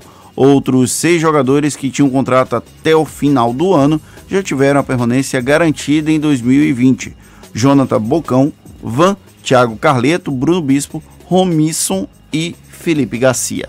Agora são sete minutos para as nove horas e vamos à capital da energia elétrica. Paulo Afonso Zuca, da Cultura FM, é quem fala conosco. Bom dia, Zuca.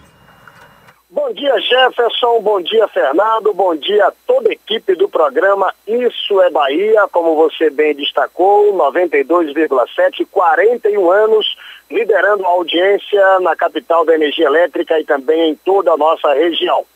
Cerca de 15 mil eleitores de Paulo Afonso podem ter seus títulos cancelados, apesar dos esforços do Tribunal Regional Eleitoral da Bahia para cadastrar a população 15.151 eleitores pertencentes às zonas de números 181 e 84 ainda não atenderam à convocação da Justiça Eleitoral parte deles terá o título cancelado caso não faça a coleta de impressões digitais e atualização de dados é até maio de 2020, já que a biometria será obrigatória em várias cidades do país. Os números aqui em Paulo Afonso, o meio rural tem 11.956 votantes até setembro 10.113 fizeram o cadastramento na área rural, restam 1.843. É, a gente destaca que até setembro o TRE contabilizou 81.179 eleitores. Já em outubro, 66.028 eleitores haviam atendido a convocação do TRE, portanto, um déficit de 15.151 eleitores. Os números preocupam, uma vez que aqueles que não informarem seus dados biométricos terão seus títulos cancelados e estarão impedidos de participar das eleições municipais de 2020, entre outras situações negativas. A informação é precisa. A Cezuca, da Rádio Cultura de Paulo Afonso, para o Isso é Bahia. Valeu, Zuca. Acabou, Fernando. Finalizamos mais um Isso é Bahia. Amanhã estamos de volta a partir das 7 da manhã para Salvador e região metropolitana e a partir das 8 para todo o estado. Um grande abraço em todos vocês e obrigado pela companhia. Calma, Paulinho, está acabando, não precisa sair correndo do estúdio, ajeitando tudo. A gente volta amanhã. A semana tá só no meio, tem muito chão pela frente. Aproveite bem a quarta-feira. Muito obrigado pela companhia, pela parceria, pela confiança. Bom dia para você. Amanhã tem mais. Tchau, tchau.